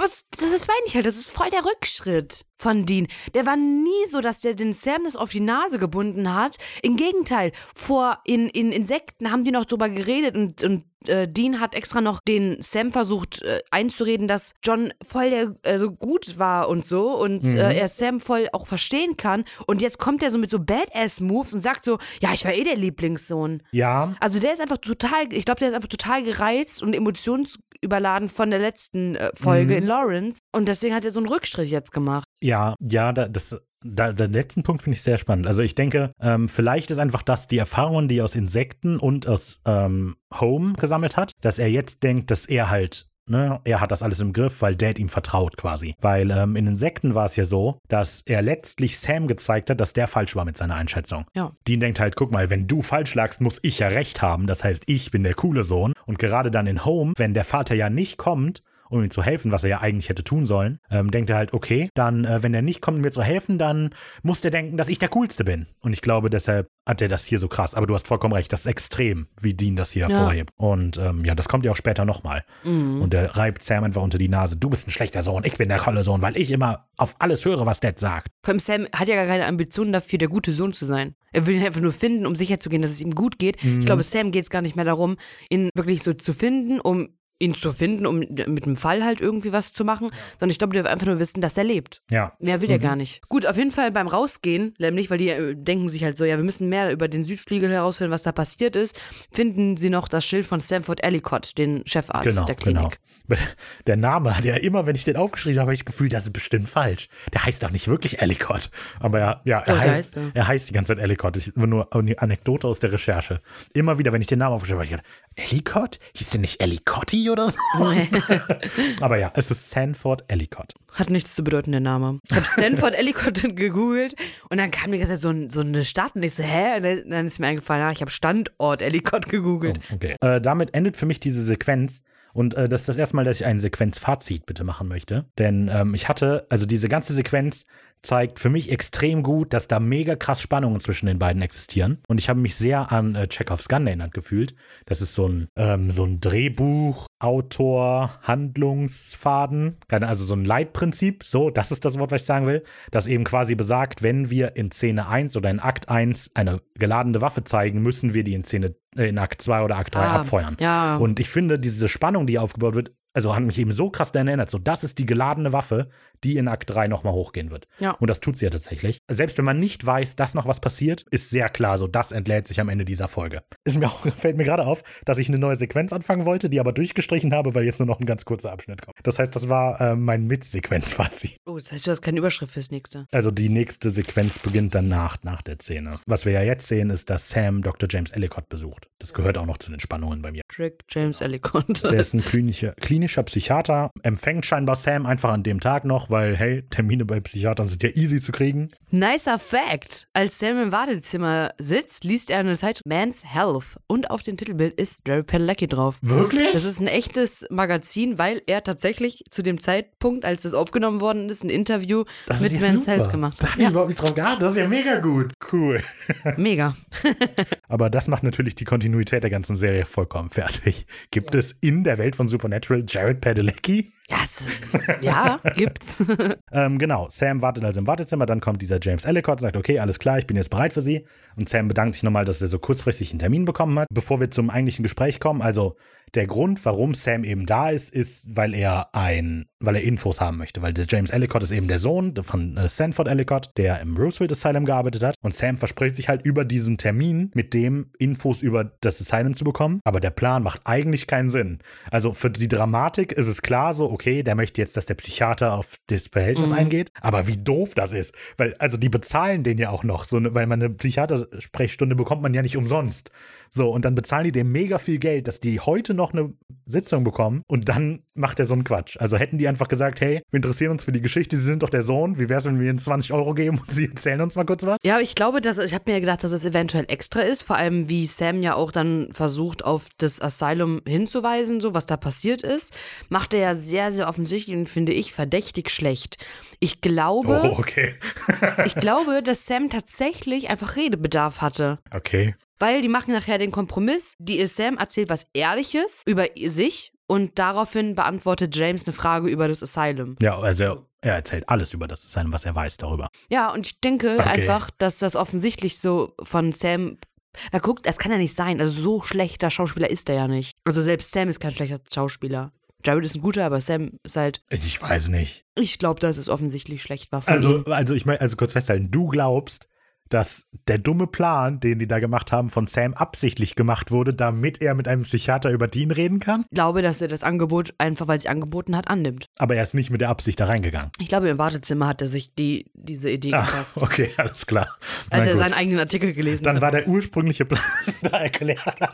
In dem Artikel erklärt Jared Padalecki gerade Sams Motivation für das Psychiatergespräch. Ja, es ist ja auch Man's Health. Ja, ich würde gerne weiter die Man's Health Brücke verstehen. Ja, ne, weil Man's männliche Gesundheit. Ah. Ja, und Sam will ja auch seine psychische Gesundheit. Der ist ein Mann. er wurde inspiriert durchs Ja, Magazin. ja, okay. Also der hat den Typen auf dem Cover gesehen, hat gesagt, so möchte ich auch mal So sein. wichtig sein. Ja, genau. So, die machen also diesen Deal und wieder, sehr interessant, wir finden nicht raus, was Sam dem Psychiater erzählt. Wir Das sehen nur, dass James explizit, erzählen Sie doch mal von Ihrem Bruder. Ja, so als Beispiel. Zum Beispiel erzählen Sie mal über diesen Bruder von So richtig Salz in die Wunde. Und äh, ja, also das finde ich extrem interessant so. Die Serie, also die, die Serie, die Folge spielt halt viel mit Erwartungen und man würde ja normalerweise denken, wenn das in einer Folge passiert, dann erklär, äh, hören wir auch, was Sam erzählt. Aber das erfahren wir nicht. Wir erfahren einfach nur, der redet jetzt mit dem drüber und wir haben keine Ahnung, was los ist. Wir sehen dann, wie Sam wieder rauskommt und Dean unten auf den wartet, ein bisschen angepisst ist, warum das so lange gedauert hat. Aber Sam erzählt dann alles, was er erfahren hat über den Aufstand. Aber das unterstützt auch die These von mir, dass, weil das nicht geplant war, dass die so lange darüber quatschen, denn dass, dass Sam halt sein Ding jetzt draus gemacht hat. Deswegen hat es ja so lange gedauert. Ja, natürlich. Also, dass das dann halt unerwarteterweise darüber ging. Klar, die ähm, haben diesen Termin gemacht und dann hatten, kam es unerwarteterweise dazu, dass die beiden miteinander gesprochen haben. Aber, Unerwarteterweise. ja, aber also das ist ja, Ja. Mein, meine Kritik ist ja, was für ein dummer Plan das ist so. Also, weil ein Psychiatertermin ist wahrscheinlich teurer, als zu sagen, hey, wie wär's, wenn wir nach Feierabend mal eine halbe Stunde über den Aufstand reden? Wir interessieren uns hier dafür, vielleicht gebe ich dir 50 Dollar dafür. Ja, aber Sam wollte doch das Gespräch. Ja, aber du sagst Psychiater. doch, der hat ja die Idee mit dem Psychiatergespräch erst gehabt, nachdem er ins Büro gekommen ist. Aber der muss den, die haben den Termin Vielleicht ja hat vorher er es schon ja schon gemacht. vorher. Okay, na Kann gut. ja sein. Also Sam hat diesen dummen Plan absichtlich gemacht, damit der Plan schief geht und er über den reden kann. Quatsch. also, genau, also wir erfahren über den Aufstand 1964 im Südflügel, die, wo die ganzen gefährlichen Insassen sind. Da gab es dann mehrere Tote, auch der Anstaltsleiter ist gestorben und viele Leichen sind gar nicht aufgetaucht, darunter auch die des Anstaltsleiters. Und seitdem ist das geschlossen. Und diesem wollen sie nachts nachgehen. Genau, und dann kommen wir in Sequenz 4, äh, zu Sequenz 4, wie in einem echten Horrorfilm. Wir sehen, wie Catherine und Gavin, gespielt von Brooke Niven, Niven und Nicholas Di Augusto, I don't know, ähm, den Südflügel heimlich nachts betreten. Ja, Cat betont, dass sie eigentlich sich für dieses Date vorgestellt hat, ins Kino zu gehen. Und äh, Gavin findet es halt übelst witzig, dass äh, die beiden sich jetzt hier den Arsch äh, abgruseln in diesem Haus. Vielleicht wollen die sich ja Final Destination 5 angucken. Da spielt nämlich Nicolas Di Augusto die Hauptrolle. Oder sie schauen sich die Serie zu Quantum Break an. Da spielt nämlich Brooke Nevine mit. Äh, die spielt Emily Burke. Oder sie schauen sich Science Sealed Delivered from Paris with Love an. Denn da spielt Brooke Nevine auch mit. In dem verlassenen Asylum wird das, glaube ich, nichts mit Fernsehen gucken. Eher nicht. Aber Gavin findet das doch so cool. Mega. Er sieht nämlich dann auch einen äh, Raum, wo die Tür offen steht und das triggert ihn ziemlich, ja, er möchte dahin. Und ähm, ja, die Also vorher erschreckt der Cat noch. Also so halt, Ja. ne? Oh, was war das? Und Ja. Nein, ja, was? Und das Beste, Pro-Tipps an alle Männer, das Beste, was ihr in der Situation tun könnt, was er ja auch macht, ihr lasst sie einfach zurück. Mhm, super gut, habe ich auch schon gedacht. Hey, lass uns die Tür da angucken. Du, ich will wirklich gehen. Na gut, dann gehe ich allein. Dann lässt er sie da einfach stehen. Äh, in, er geht in Raum 131. Genau. Ähm, ich weiß nicht, also das wird so betont. Also man sieht sie offensichtlich, aber ich weiß nicht warum. Später wird ja 137 relevant. Genau, Cat will nicht, er lässt sie stehen. Er betritt dann halt diesen Raum und ähm, hinter ihnen schlägt aber die Tür zu. Er wundert sich gar nicht. Ja, Er also lacht. genau. So, so ist das halt in diesen Spukhäusern. Ja. Ich glaube, das ist der gleiche Raum, in dem sich die Jugendlichen im Intro verstecken. Ja, dabei, seine Taschenlampe geht auch geradeaus und wir sehen hinten, also es ist ziemlich Ja, also dunkel. mit so einem charakteristischen Flackern. Also Ja, klar. was da immer wieder passiert, ist halt die flackern, dann geht sie aus, so dieses typische ja. Geisterding. ja, generell zum Beispiel. Ja, und wir sehen ein paar Meter von ihm entfernt im Türrahmen eine Gestalt, eine blonde kleine Frau. Also, es wird nahegelegt, dass das Cat ist. Da- Dann, okay, ich muss noch was ausholen. Was ich da nämlich, also, ich hatte es schon gesagt, die Folge spielt viel mit Erwartungen, denn der Raum, in den Gavin ja jetzt reingeht, ist ja, also ist meiner Meinung nach der gleiche Raum, in dem die Jugendlichen im Intro sind, wo die sich verstecken, wo der Daniel Gunderson die rausholt. Ja, das ist ja auch richtig. Genau, so. Und im Intro ist es ja so, dass während Gunderson in diesem Raum ist, ist er sicher und die Person, die nicht in dem Raum ist, wird verrückt, ne? Und tötet die. So, das heißt, es wird hier auch nahegelegt. Wir sehen ja Gavin in dem Raum und dann sehen wir kurz Cat auf dem Flur. Wir hören so ein gruseliges Rauen und dann cutten wir zu Gavin. Soweit folgst du mir noch? Und dann scheint da Cat im Türrahmen zu stehen, aber so ganz starr. Halt so wie Walter Kelly, nachdem er im Boiler Room verrückt gemacht wurde quasi, ähm, war er auch sehr starr und steif. Das heißt, ich finde, die Szene suggeriert uns, Cat wurde jetzt auch von was auch immer das ist, geholt. Ah, ist ein Denkfehler. Es ist ein Denkfehler, weil dieses, wie die Leute so werden, dieses Monotone, ne, wie es mit Walter passiert ist, passiert nur im Boiler Ja, aber Room. das wissen wir ja noch nicht. In der, während wir das gucken, Ja, aber wissen wir du weißt es doch. Warum stellst du Ja, dann die weil- Theorie, damit du sie gleich wieder über Bord ja, werfen nein, nein, kannst? das ist nicht meine Theorie. Ich finde, die, sehr, die Folge ist sehr gut darin, falsche Erwartungen zu stellen. Weil wir sehen jetzt, Ach der ist in so, diesem Raum okay. und sicher, während draußen etwas ist, das Leute verrückt macht und zu Mördern macht. Wir sehen Gavin in diesem Raum, denken, er ist sicher. Ich dachte, sehen das dann wäre deine Theorie. Und denken, oh fuck, was auch immer da draußen ist, hat die gekriegt. Das heißt, die wird ihn jetzt umbringen. Und stattdessen kommt die aber auf den zu und küsst ihn. Dann denkt sich Gavin wahrscheinlich, hm, irgendwie riecht Cats Gesicht aber sehr verwest gerade. Und als er sie anguckt, sieht er auch, dass das Gesicht so, ja, Mit Leichen voll ist. mega, mega verwest ist, genau, und stößt sie weg und hat Angst. Und dann sehen wir ihn wieder nur kurz Cat auf dem Flur stehen, die Gavins Schrei hört, glaube ich, und dann kommt ein Cut to Black, oder? Oh, das ist bei mir jetzt Sequenz 5 und die heißt ganz schön viel los hier. Wir sehen, wie Dam auch gerade dabei ist, die, den Südflügel zu betreten und die haben natürlich äh, ihr ihre Hausaufgaben gemacht und haben wieder ihre Nachtsichtkamera bei, diesmal von Anfang an. Und ähm, ihr IMF-Gerät, was schon direkt am Anfang ausschlägt. Ja, Ja, ist wohl viel los. Ja, ist wie ein Bahnhof da. Genau. Also die Nachtsichtkamera ist wieder eine ganz normale Kamera. Ja, das mit der Nachtsichtkamera ist halt, also die beiden stellen halt fest, dass jetzt sehr viel los ist. Im der Synchro sagt Sam irgendwie, die kreisen hier wie verrückt oder so. Das ist halt, weil im O-Ton sagt der, this place is orbing like crazy oder so. Und das, man sieht dann ja auf der Nachtsichtkamera auch diese kleinen glühenden Bällchen. Und ich glaube, da wusste einfach der Übersetzer nicht, was damit gemeint Ja, ist. Und das ist halt diese Orbs und so sehr absurde, sage ich mal, äh, bekannte Sachen in der Geisterfotografie, das halt auf Ja. Bildern sind diese Orbs, wenn da eine Geisterseele ist oder so.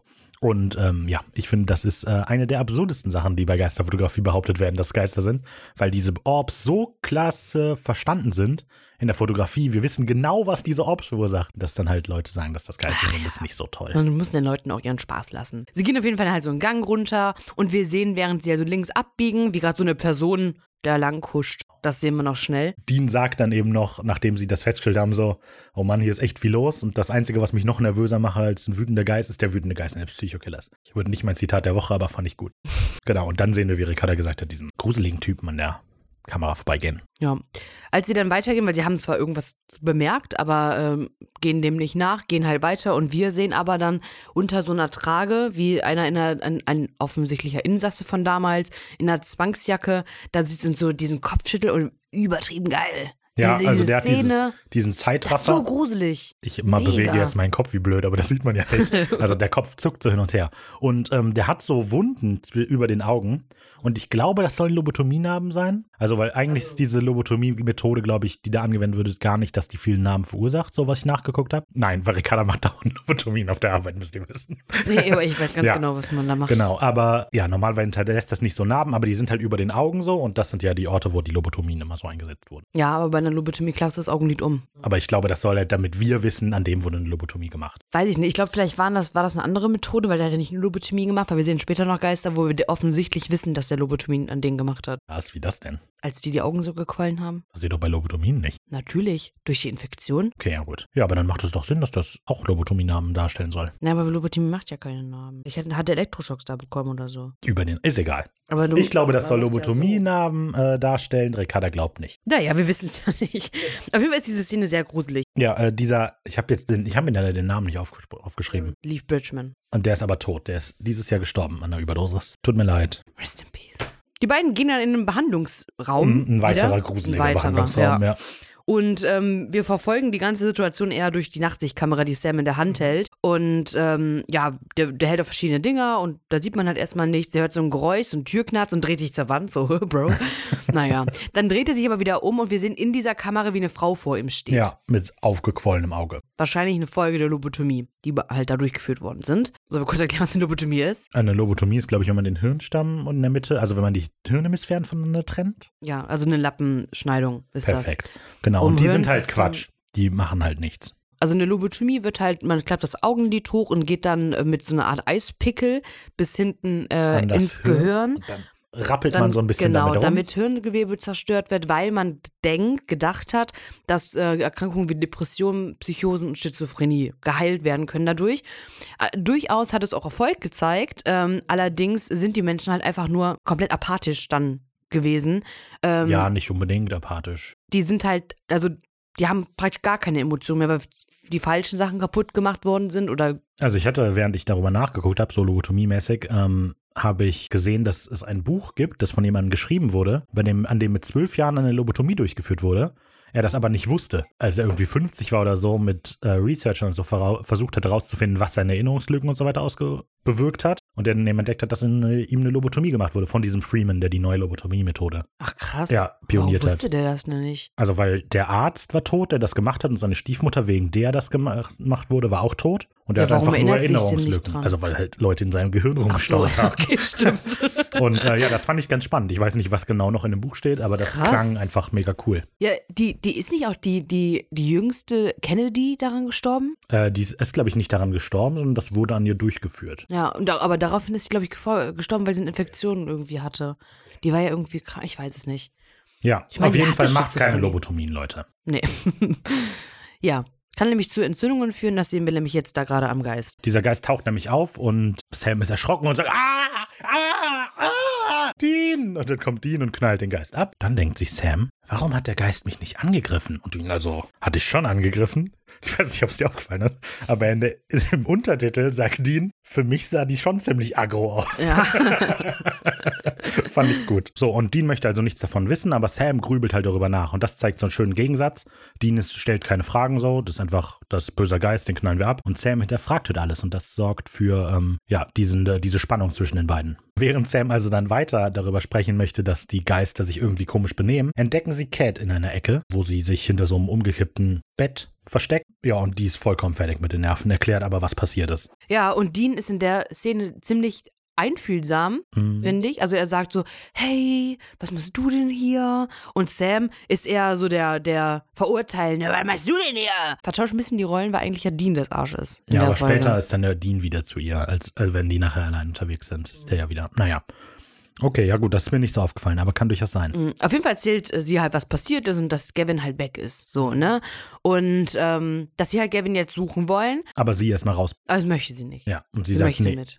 Hier ist gefährlich, ich muss Gavin retten. Und zum dritten Mal in dieser Folge kommen sie auf die Idee, vielleicht sollten wir uns aufteilen. Ja, da, Ja. das passiert wirklich sehr Das oft. ist sehr Okay, dann oft. teilen wir uns Die erstmal auf. Polizisten, die und so, naja. Ja, Sam geht dann allein, während Dean zusammen mit Cat loszieht. Dann lässt Dean meiner Meinung nach durchblicken, dass er das extrem dumm findet von Cat und Gavin, dass sie da hingegangen sind.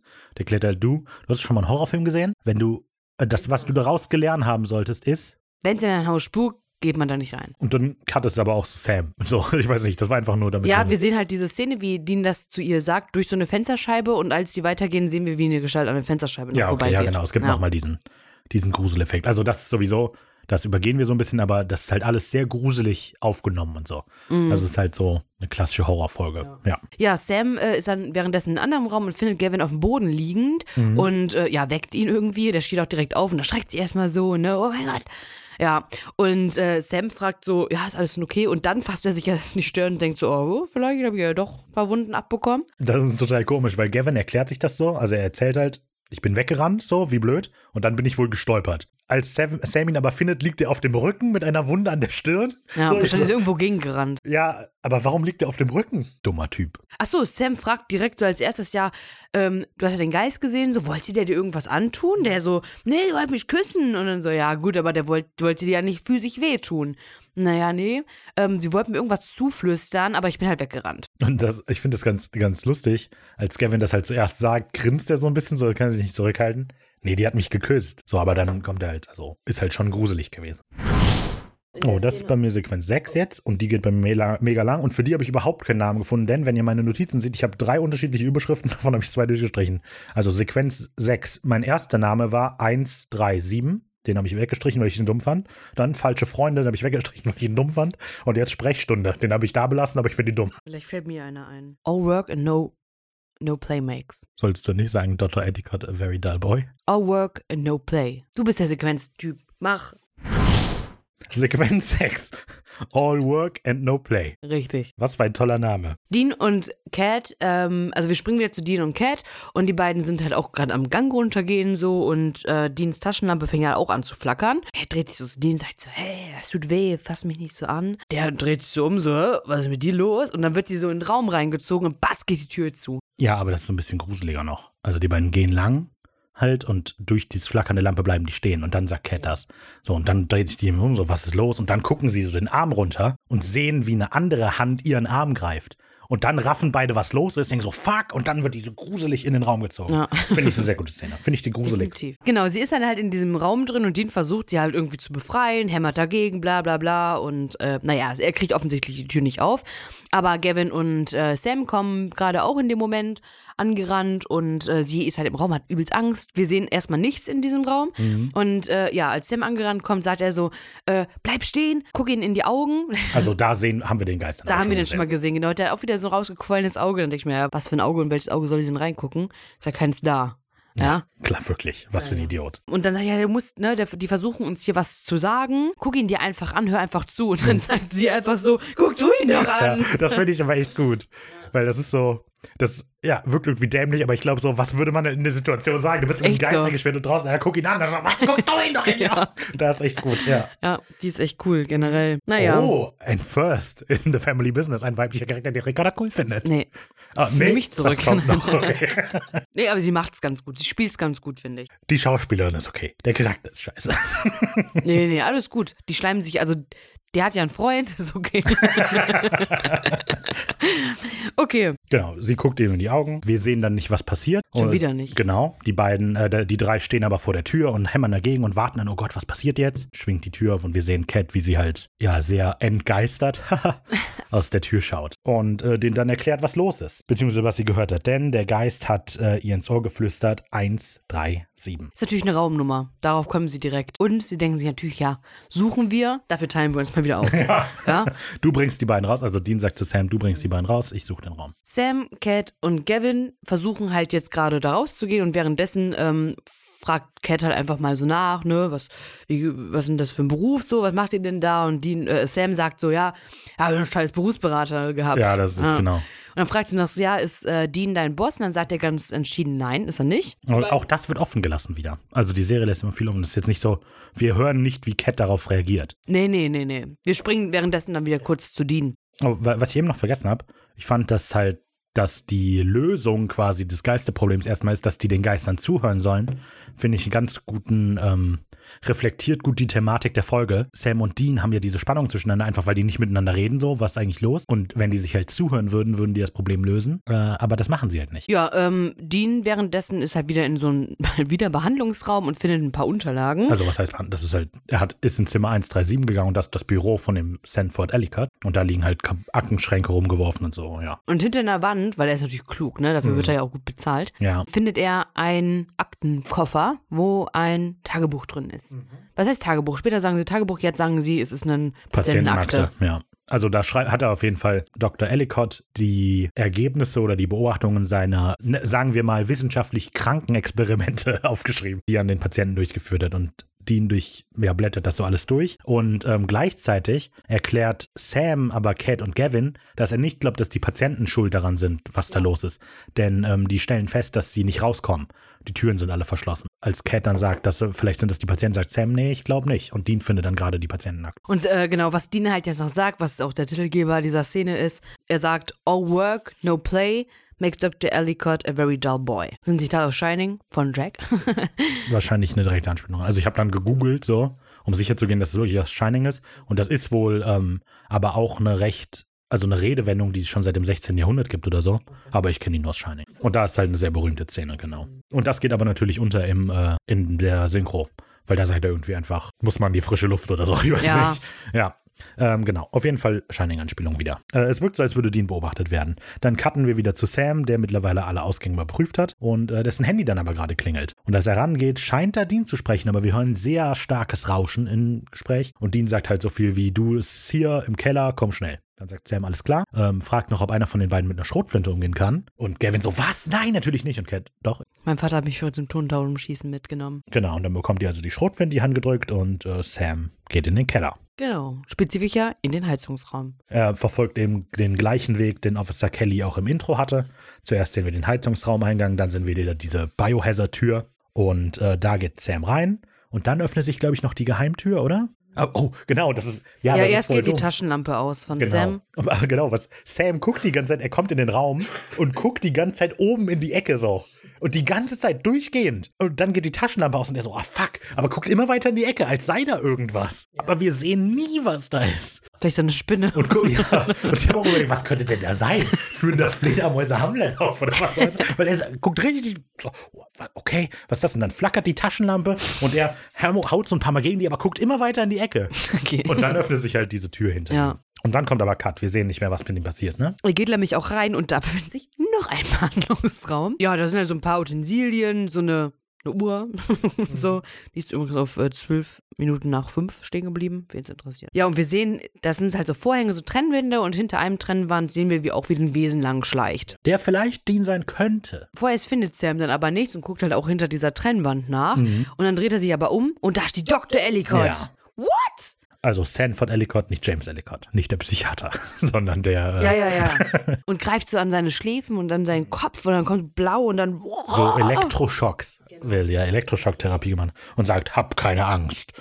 Ich möchte, dass es dir besser geht. Also, ja, richtig gruselig. Dann kommt aber Cut to Black. So. Und dieser Cut to Black äh, eröffnet die Sequenz 7. Die heißt Wir müssen reden. Und die schon die vorletzte Sequenz ist. Wir sind zurück bei Cat und Gavin. Ähm, Gavin rennt so ein bisschen aufgeregt in der Gegend rum und Cat sitzt recht ruhig mit der Schrotflinte da und sagt und möchte halt quasi gerade Schluss machen mit Gavin, als äh, Dean aber um die Ecke kommt. Na, sie feuert erstmal auf ihn. Genau, und dann schießt sie erstmal auch wirklich auf Kopfhöhe. Also die behaupten ja immer so, Steinsalz tötet dich nicht, wenn du damit getroffen wirst. Aber, Aber ich denke, wenn ins sich das Gesicht- im Gesicht trifft. Naja.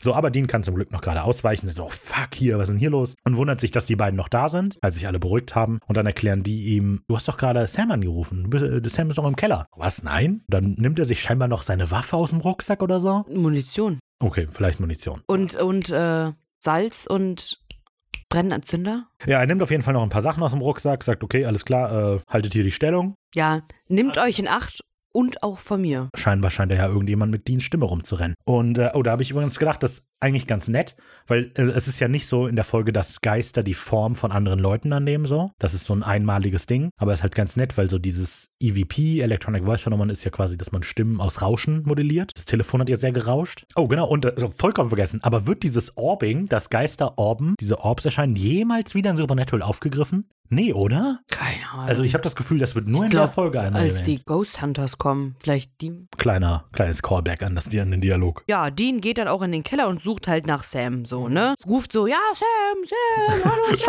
Sam. Ja. Nee, nein, nein, nein, Moment. Sam, Sammy. ja, so. kleiner Freund, hab keine Angst. Ja, ähm, Ja, aber mitten im Flur, also. und dann sagt er, ja, hey, dann äh, sag doch. Ich hab dich was rufe, rausgefunden. Ja, wenn ich dich rufe, antworte doch. Genau. Und dann sagt er noch, äh, du hier, das, ich hab dich gar nicht angerufen. Und Sam sagt, ich weiß. das, ich wurde hier hingelockt. Und äh, so, dann erklärt Dean, was er gefunden hat, dass Ellicott eben so verrückte ähm, Aggressionstherapie an den Patienten durchgeführt hat, weil er eben glaubte, wenn man die quasi einmal so richtig auflädt mit Aggressionen, die die entladen können, dann hat sich das, alles gut. Aber das war natürlich Quatsch. Und dann kam es zum ähm, Aufstand. Dann kam es zum Aufstand, genau. Die Patienten haben gegen Ellicott rebelliert. Sam kauft das alles nicht so richtig. Da habe ich jetzt, also ich bin mir da echt überhaupt nicht sicher. Ist das so? Weil, also Sam ist ja jetzt, das erfahren, ne, haben wir ja gesehen, ist quasi dieser Therapie unterzogen worden und hat jetzt diese Aggression. Und ist das, er Dean nicht glaubt? Ist das, weil er einfach Dean widersprechen will in seinem gehypten Zustand? Oder ist das, weil der Ellicott ihn so weit manipuliert hat, dass der, ne? Weißt du, was ich meine? Ja, ja. Ähm, weil der, äh, als, als die diesen geheimen Raum finden, möchte Sam nicht, dass Dean in den Raum geht. Aber ja, liegt ich das glaube, daran, dass dass er der Ellicott. Ja, liegt es daran, dass Ellicott sich quasi selber beschützen will? Oder liegt es einfach daran, dass Sam halt mal was sagen möchte, Dean, und der nicht zuhört? Ja, ich glaube eher so ein bisschen Ellicott. Also damit er halt auch nicht, damit Dean Ellicotts Leiche, also nicht weiter sucht und äh, Ellicotts Leiche findet. Weil was, das sagt er ja auch noch so, äh, Dean, ich habe hier keinen äh, Geheimraum gefunden. Und Dean dann so, Mhm. Das ja, das ist der Sinn von einem Geheimraum. das haben Geheimräume so an sich. Genau, weil, also ich hatte, ich hatte eben diese Überlegung und habe mir halt gedacht, wir, die, alles, was jetzt passiert, basiert ja quasi darauf, dass Ellicott Sam quasi auf 100 gedreht hat, so seine Aggression gegenüber Dean. Und äh, deshalb alles, was wir hören, ist quasi ungefiltert Sam. Dadurch, dass Sam auch Ellicott so ein bisschen beschützt, habe ich halt überlegt, ist das wirklich Sam, den wir reden hören? Oder ist das halt das, was Ellicott daraus macht? Ich glaube eher, was Ellicott daraus macht. Genau, das ist eben äh, wie schon in Haut. Weißt ja, wollte ich gerade sagen. in Haut ist ja, Ja, auch so, ja. dass der Shapeshifter erzählt zwar, was Dean denkt, aber halt aus seiner Perspektive. Okay, gut, dass du das ähnlich siehst. Krass. Ich hätte jetzt gedacht, wir müssen wieder diskutieren. Wie langweilig. Okay, ich gehe, Leute. Genau, Dean will halt nicht akzeptieren, dass er wohl keinen Raum gefunden hat, der Sam, weil er ist ja halt ein bisschen dumm. Und ähm, ja, scheinbar. Sie sind dann halt in diesem Vorraum, wo wir Sam vorhin schon gesehen haben, also den Raum, wo ähm, dieser Boiler Room halt einfach Ja, dieser Biohazard-Raum. Biohazard, ja, Das ist die schlechteste versteckte Geheimtür aller ja, Zeiten. definitiv. So ein Riesenschlitz unten und die Tür ist halt auch ganz klar ein Türrahmen. Naja, ja, und man hört noch so ein genau. Oh, Wind. Und immer wenn man die Wand berührt, kommt hier keine Geheimtür. Hier keine Geheimtür. Kalt. Kalt. ja, Gut, sie finden dann halt den Raum. Ja, also Dean. Dean, findet den. Und Ja. Sam ist wütend. Der sagt, hier ist kein Raum. Dann bedroht er den mit einer Schrotflinte. Geh von der Tür weg, Dean. Währenddessen kriegt Sam Nasenblut. Ja, genau, stimmt. Ähm, Sam bekommt Nasenbluten. Das hatte auch, das haben wir vergessen. Kelly hatte das auch im Auto schon. Ja. Das heißt, das ist so der Indikator dafür, okay, der Doktor hat ihn gekriegt, obwohl wir das schon gesehen hatten. Naja. Dann sagt Dean so, hey, lass die Waffe sinken. Und Sam, ist das ja ein Befehl? Ich hab die Schnauze voll von deinen dummen Befehlen. Ja. Dann sagt Dean, hey, das war nur ein freundlicher Gruß. äh, freundliche Empfehlung. Freundlicher Gruß. Ich kann mich nicht auf eine tiefe Stimme und auf meine Wörter konzentrieren. Hey, MFG, Freund mit freundlichen Grüßen, Dean. XOXO. Gossip Girl. So, dann sagt Dean, äh, hier, was willst du mit der doofen Schrotflinte? Damit kannst du mich nicht erschießen. Äh, das Steinsalz und dann Sam, bam, schießt auf den. Ich weiß, aber es tut höllisch weh. Es ist so krass. Dean fliegt eben durch die ganze Wand. Und also, wenn das niemanden tötet, weiß ich auch Das ist nicht. echt so. Ja, Dean liegt dann halt da ein bisschen auf dem Boden rum und ähm, Mhm. Der Sam, chillt da. Ist alles Der chillt, ja. Tu- äh, kann ja nicht getötet werden. ähm, nicht mit Steinsalz. ja, genau, Sam äh, kommt nämlich dann so hinterher und redet halt weiterhin so auf ihn ein, ne? Und so ein bisschen aggressiv und äh, hier, bla. Genau, also er wirft ihm eben alles an den Kopf. So, du mit deinen dummen, hier mit deinen dummen Befehlen die ganze Zeit und wie den Arschkriecherverhalten gegenüber Dad. Ja, er sagt eben alles, was ihm mega auf die Nerven geht. Und dann sagt Dean so, weißt du was? Du, du schießt eh nicht auf mich und wenn, mach's bitte richtig, ja? Hier ist meine Waffe, bring mich doch bitte um. Und das triggert ihn. Und dann zögert er so ein bisschen, weil ich mir denke, also weil Sam beschwert sich ja über die Befehle, die Dean macht und das ist ja ein Befehl. Oh, das, also habe ich gar nicht drüber nachgedacht. Das ist ziemlich clever, genau, weil also Sam nimmt die Waffe zwar und wirft auch die ähm, Schrotflinte weg, aber er zögert. Und ich habe gedacht, das ist halt so, Sam kommt quasi raus und überlegt, soll ich machen, aber das mit dem, das Befehl ist ein Befehl. Also, hm. Auf jeden Fall, als dann Dean, das ist mega gut, weil Dean brüllt dann ja quasi diesen Befehl raus, jetzt mach's endlich und in dem Moment schießt Sam auch. Und dann kommt, nat- wie gut, sehr gute Beobachtung. Danke. Und äh, genau, dann bemerkt Sam, dass die Waffe scheinbar leer ist. Ich frage mich, wann Dean das gemacht hat. Ist der Absicht mit einer leeren Waffe? Vielleicht hat sie die gar nicht geladen. Auf jeden Fall ist die Waffe leer. Und äh, den Moment der Überraschung nutzt Dean aus, um Sam eben ja auszunocken. Mehr oder weniger. Er haut ihn erst einmal auf den Boden und dann nochmal haut er ihn bewusstlos. Nach dem Ausnoggen untersucht Dean dann den Raum nochmal so ein bisschen und findet dann auch wieder diese Trennwände, bla bla bla. Und hat auch so ein paar, ja, Unterschränke oder so. Und aus einem guckt halt so ein bisschen Haar raus. Genau. Ah. Ja, er öffnet dann die Tür und sieht die Leiche von wahrscheinlich Dr. Ellicott, der in so einer Zwangsjacke da eingekercht ist. So. Und der Raum, das ist ja schon echt klein, dieser Schrank. Das heißt, muss ja ein sehr chilliger Mann gewesen sein. Ja, naja, oder er wurde mit sehr viel Gewalt reingedrückt. Naja, also die Leiche ist auch mumifiziert und so. Und Er ist dann dabei, so fröhlich da Brenn Brennspiritus drüber. juhu, ein bisschen Salz. Genau. Aber er, macht, er träufelt das auch so über den Ellenbogen Genau. rein. Wie dieser Etwas Typ. Öl und dann Er wird unterbrochen, weil Dr. Ellicott auch ihn dann an die Schläfen fasst. Also der hetzt erstmal so einen Tisch auf die. Stimmt, Los, ja. fass ihn, Junge. Und dann greift der Tisch an. genau, und dann kommt er. Und dann kriegt er auch so einen Elektroschocks und sagt halt wieder so, ich will dich heilen. Ich will nur, dass Hab es dir besser keine geht. Angst. Ich möchte, dass es dir besser geht. Aber zum Glück kriegt Dean noch das Feuerzeug aus der Tasche und zack, schmeißt es auf Dr. Ellicott. Die Leiche im Schrank. Ja, genau. Und das ist wieder, finde ich, krass mit Erwartungen gespielt. Weil normalerweise in so einem normalen Film oder Serie würde halt der zerstrittene Bruder im letzten Moment kommen und ihn retten. So, aber das Aber er passiert rettet halt sich nicht. selbst. Sam ist immer noch ausgenockt und Dean muss es alleine machen. Genau. Dann sehen wir, wie der Geist von Dr. Ellicott in, in Asche Quirrell verfällt. macht. Er macht den Quirrell. Quirrell ist doch ein Eichhörnchen. Nee, nein, das ist Quirrell. In Harry Potter, der Professor, der im ersten Teil. Der Quirrell, der mit dem bin kein Turban. Harry Potter-Fan. Aber du hast doch den ersten Film gesehen. Der mit dem Turban, der Voldemort so, im Kopf ja. hat. Wenn der Harry anfängt, berührt, Ah. fällt er so zu Asche und dann macht er. Ist egal.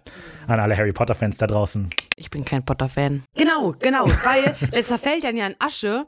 Und das ist ein Denkfehler, finde ich, weil die echte Leiche hätte in Asche-Dinger äh, übergehen müssen, weil ein Geist kann ja nicht in einen festen Zustand genau. werden. Das heißt, es gibt zweimal Dr. Ellicott-Leichen. Mhm. Also das wirklich, das erste Mal normalerweise lösen sich halt alle Geister irgendwie auf. Ja. Was hatten wir? Wir hatten einmal den Abfluss mit irgendwie im Blitzen. Wir hatten den Hakenmann, der verbrennt und sich auflöst. Bloody Mary, die zerspringt und dann zerfließt. Aber es bleibt halt nie was zurück. Und hier haben wir sogar den Kittel noch. So, Sam wacht dann auf und das ist ga- ganz lustig. Dean fragt ihn dann, du willst mich vielleicht, äh, du willst mich doch nicht jetzt umbringen? Und Sam, nein. Dann sagt Dean, äh, gut, das wäre auch, das wäre nämlich merkwürdig. Und im O-Ton sagt er aber, Awkward, ne? ja, da- das wäre awkward. Das finde ich ein bisschen besser. Das wäre peinlich. Ja, das wäre wirklich sehr unangenehm. Ja.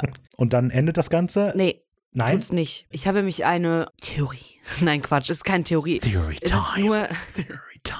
es ist nur ein, ähm, ein Denkanstoß, ja? Denkanstoß. Denkanstoß-Time. Und zwar haben wir den Artikel von John, wie er beschreibt. Während Ricarda das gesagt hat, hat sie sich den Deckel einer Flasche an die Stirn gedrückt. Vielleicht hört man das, hat man das Plop in der Aufnahme gehört. Aber das war Warte sehr witzig. Wie doof. Auf jeden Fall hat John diesen Artikel von 1972, wo die drei. Jetzt Rafa. Ja, das heißt ja Air Up. Rafa hat gerade eine Air Up Flasche an den Kopf gehalten, weil da ist ja, Ja. genug Luft drin. Weil Visual, wie gemein. Visual Comedy funktioniert ja so gut in Podcasts. Der hat den Artikel der drei Kinder, Jugendlichen, die eingebrochen sind da drin. Warum sollte ein Jäger einen random Artikel haben, wo von einmal, wo drei Leute verbrannt sind? Habe ich mir gedacht, nee, kann ja nicht sein. Und da habe ich mir gedacht, hör mal, Ja. Kann ja sein, dass diese drei Jugendlichen 1972 wahrscheinlich, glaube ich, Jäger waren, die auch schon versucht haben, hört zu, die auch schon versucht haben, Dr. Ellicott zu ne, holen und nur einer hat ja überlebt, weil der andere wahrscheinlich, das also reden sie ja am Anfang auch drüber, von Dr. Ellicott auch erwischt worden ist halt und dann komplett durchgedreht ist und dann diesen Brand und so gelegt hat. Und also der andere hat, glaube ich, einen Brand gelegt, ja. So, und habe ich mir gedacht, Sie nimmt ihre Dokumente und Unterlagen. Genau, einer erschießt sich selber, da Dr. Ellicott Besitz ergriffen hat. In Klammern Sam. Die haben keine Pistolen gehabt. In dem Artikel steht nur, dass die Ah, ja, verbrannt okay. sind. Okay, dann ist das blöd.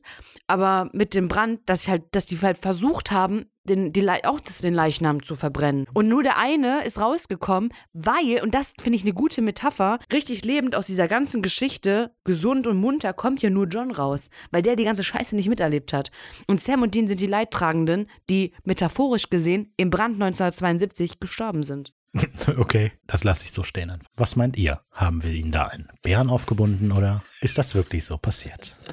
Gut, an der Stelle, ist, ich habe überlegt, ähm, ich denke ja immer gerne, wie sich der Fall in einer Folge auf die Handlung, also auf, auf die Beziehung zwischen Sam und Dean so widerspiegelt. Ne? Wir haben das ja ganz oft mit Bloody Mary und so. Und ähm, hier haben wir ja zum einen, dass die den Geistern quasi zuhören müssen, statt sich einfach gegenseitig zu, ähm, zu hassen. Anstatt sich halt, ne, sollen die halt miteinander reden. Und der Strippenzieher im Hintergrund ist eigentlich Dr. Ellicott. Ich habe auch überlegt, ob hier vielleicht Sam und Dean haben untereinander Stress, aber eigentlich liegt das am Vater, weil der schuld ist an allem. Und Ellicott triggert das. Weil das sagen sie ja auch, das sagt Dean einmal, dass er mit dieser Wütenheitsding, was Ellicott früher gemacht hat, dass er das jetzt nach seinem Tod immer noch macht. Mhm. Und das hat er halt, genau das hat er mit Sam und Dean halt auch gemacht. Gut, so viel zur Metaphorik der Folge. Ähm, kommen wir zur Sequenz 8, die ich No Trespassing genannt habe, einfach nur, weil es die ersten beiden Wörter waren, die äh, zu sehen waren. Ähm, ja, es ist nämlich mal wieder Tag. Es ist das klassische Supernatural-Klischee, das mir vorher nie aufgefallen ist. Spuk endet irgendwann in der Nacht. Wir warten bis zum Tag, bevor wir gehen. Ja, aber ich finde, jetzt passt es von der Zeitlänge der Nacht, würde es passen. Okay, auf jeden Fall ist es wieder Tag, als sich äh, Steam von Cat und Gavin unterscheiden. Äh, verabschieden. Nicht unterscheiden. Und Cat und Gavin scheinen sich ausgesprochen zu haben wohl, weil also es ist auf jeden Fall, Gavin legt so den Arm um Cat rum und die schlägt den Arm nicht weg oder so. Die sind ja froh, dass sie leben. Ja gut, aber Cat wollte halt mit dem, hat Ja, er wahrscheinlich gesagt, wir machen das Schluss. noch. Na gut, okay. Gut, ich wollte gerne, dass die sich ausgesprochen haben, weil die eine Lektion gelernt haben und Sam und Dean nicht. Weil im Gegensatz dazu entschuldigt sich ja Sam so, du, was ich da gesagt habe, tut mir echt leid, echt leid, waren ein paar harte Sachen, aber ich meinte die alle nicht so und Dean so, "Hm, klar. Sam, nee, wirklich nicht, müssen wir drüber reden und Dean, nö. Ich denke halt, wäre ein schönes Gegenspiel, wenn Cat und Gavin miteinander geredet hätten Ja. und gut miteinander auskommen und zwischen denen jetzt äh, hier böse, böses Blut herrscht. Vor allem, weil Dean halt immer derjenige war, der immer den Redebedarf hatte und versucht hat, Sam zu retten, praktisch, mit seinem Redeangebot. Hatte er den Redebedarf? ja, Ah, ja, okay, aber also, er hatte immer das Redeangebot. den Bedarf hätte Sam theoretisch gehabt. Ja, genau. Und jetzt macht halt Dean einen auf Sam und sagt so, nö, will ich nicht drüber reden. Ja, siehst du, so fühlt sich das an. Ja. Wir cutten dann zu einem Motel, in dem Sam und Dean gerade schlafen und äh, Deans Telefon klingelt, das auf dem Nachttisch liegt, aber Dean ist so tief am Schlafen, dass er es nicht mitbekommt. Nur Sam bekommt es mit. Der greift nach dem Telefon, geht ran, meldet sich und dann Dad? und Cut to Black, Folge vorbei. Sam musste in dieser Folge ans Telefon gehen, damit er auch wieder dieses, dieses Ding so gecatcht wird, um John zu finden. Ja, al- also vielleicht auch, ich, ich habe mir gedacht, weil das Telefon klingelt, Sam geht ran und als er erkennt, es ist Dad, richtet er sich sofort auf. So, er steht Spalier, weißt du, weil der so. Kommandant meldet sich. So, also auch Möglich. Sam hat dieses, äh, Dad sagt was, ich muss Befehle befolgen, hat er noch nicht ganz raus. Damit ist die Folge vorbei. Genau. Yay! Wir haben viel drüber geredet, ist mir aufgefallen. Okay. Das Fazit fällt nicht unbedingt groß aus. Wir haben, ich habe schon so viel geredet. Ja, dann fang du doch mal an. Okay, gut. Mein Fazit. Also, ähm, ich finde die Folge gut. Ähm, ich finde die schön durchdacht. Die spielt schön mit Erwartungen. Alles, was ich so schon gesagt habe. Ja, also ich würde sie nicht als meine beste Folge reintun. Ähm, sie macht diesen Gruselfaktor, finde ich, macht sie sehr gut. Also einfach eine solide Folge. Ich weiß nicht. Hab ich äh, kann jetzt nicht mega die feiern, aber sie ist gut. Ich weiß noch nicht mal, ob sie in meine Top 3 kommen wird. Ja, also ich finde diese Folge überragend. Also ich finde sie wirklich, wirklich gut, einfach von diesen Spannungsfaktoren, vom Gruselding. Würdest du sagen, die Folge ist amazing oder eher Ja. nicht? Ja? Hatte ich eigentlich auch schon drei Folgen lang angekündigt. Das stimmt also. ja, also ich hatte jetzt schon so äh, viel gesagt in der Folge und auch wie ich sie finde und was ich gut fand. Deswegen fällt mir jetzt zum finalen Fazit nicht wirklich viel ein, außer dass ich sie halt, wie gesagt, echt gut finde.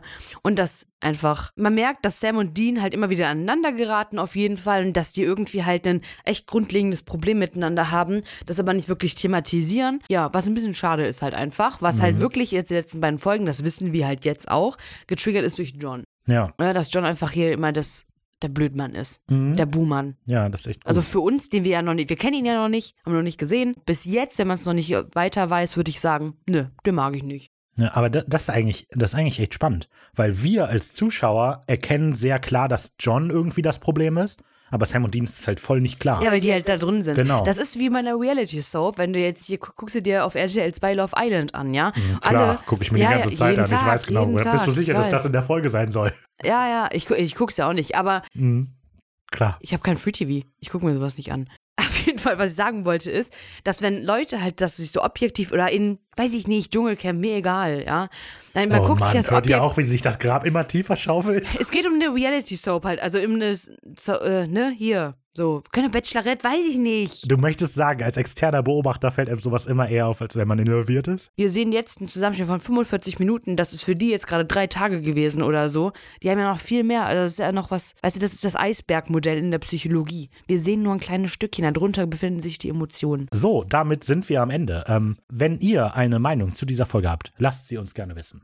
Kontaktiert uns gerne auf den Social Media Kanälen Facebook, Twitter, Instagram unter wenig originell ohne Bindestrich. Ähm, schreibt uns gerne eine E-Mail an kontakt.wenig-originell.de. Folgt Ricarda separat auf Instagram. Riri Ricarda. Ja, ne? Ja. So ist das. Wenn mich nicht alles täuscht, haben wir, wenn diese Folge rauskommt, den 29.12. Das heißt, äh, ich hoffe, ihr hattet gute Weihnachten und einen guten Rutsch. Ähm, wir hören uns wieder in Folge 11. Da muss ich mal kurz einbrechen.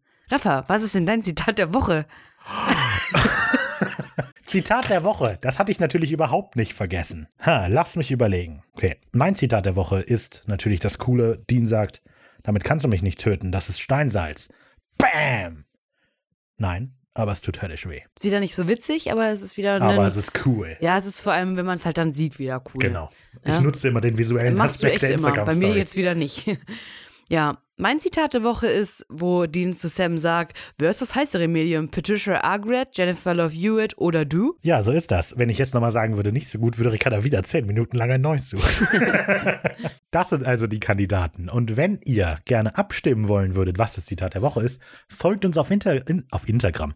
folgt uns auf Instagram, at wenig originell, ohne Bindestrich, ohne Leerzeichen, was weiß ich.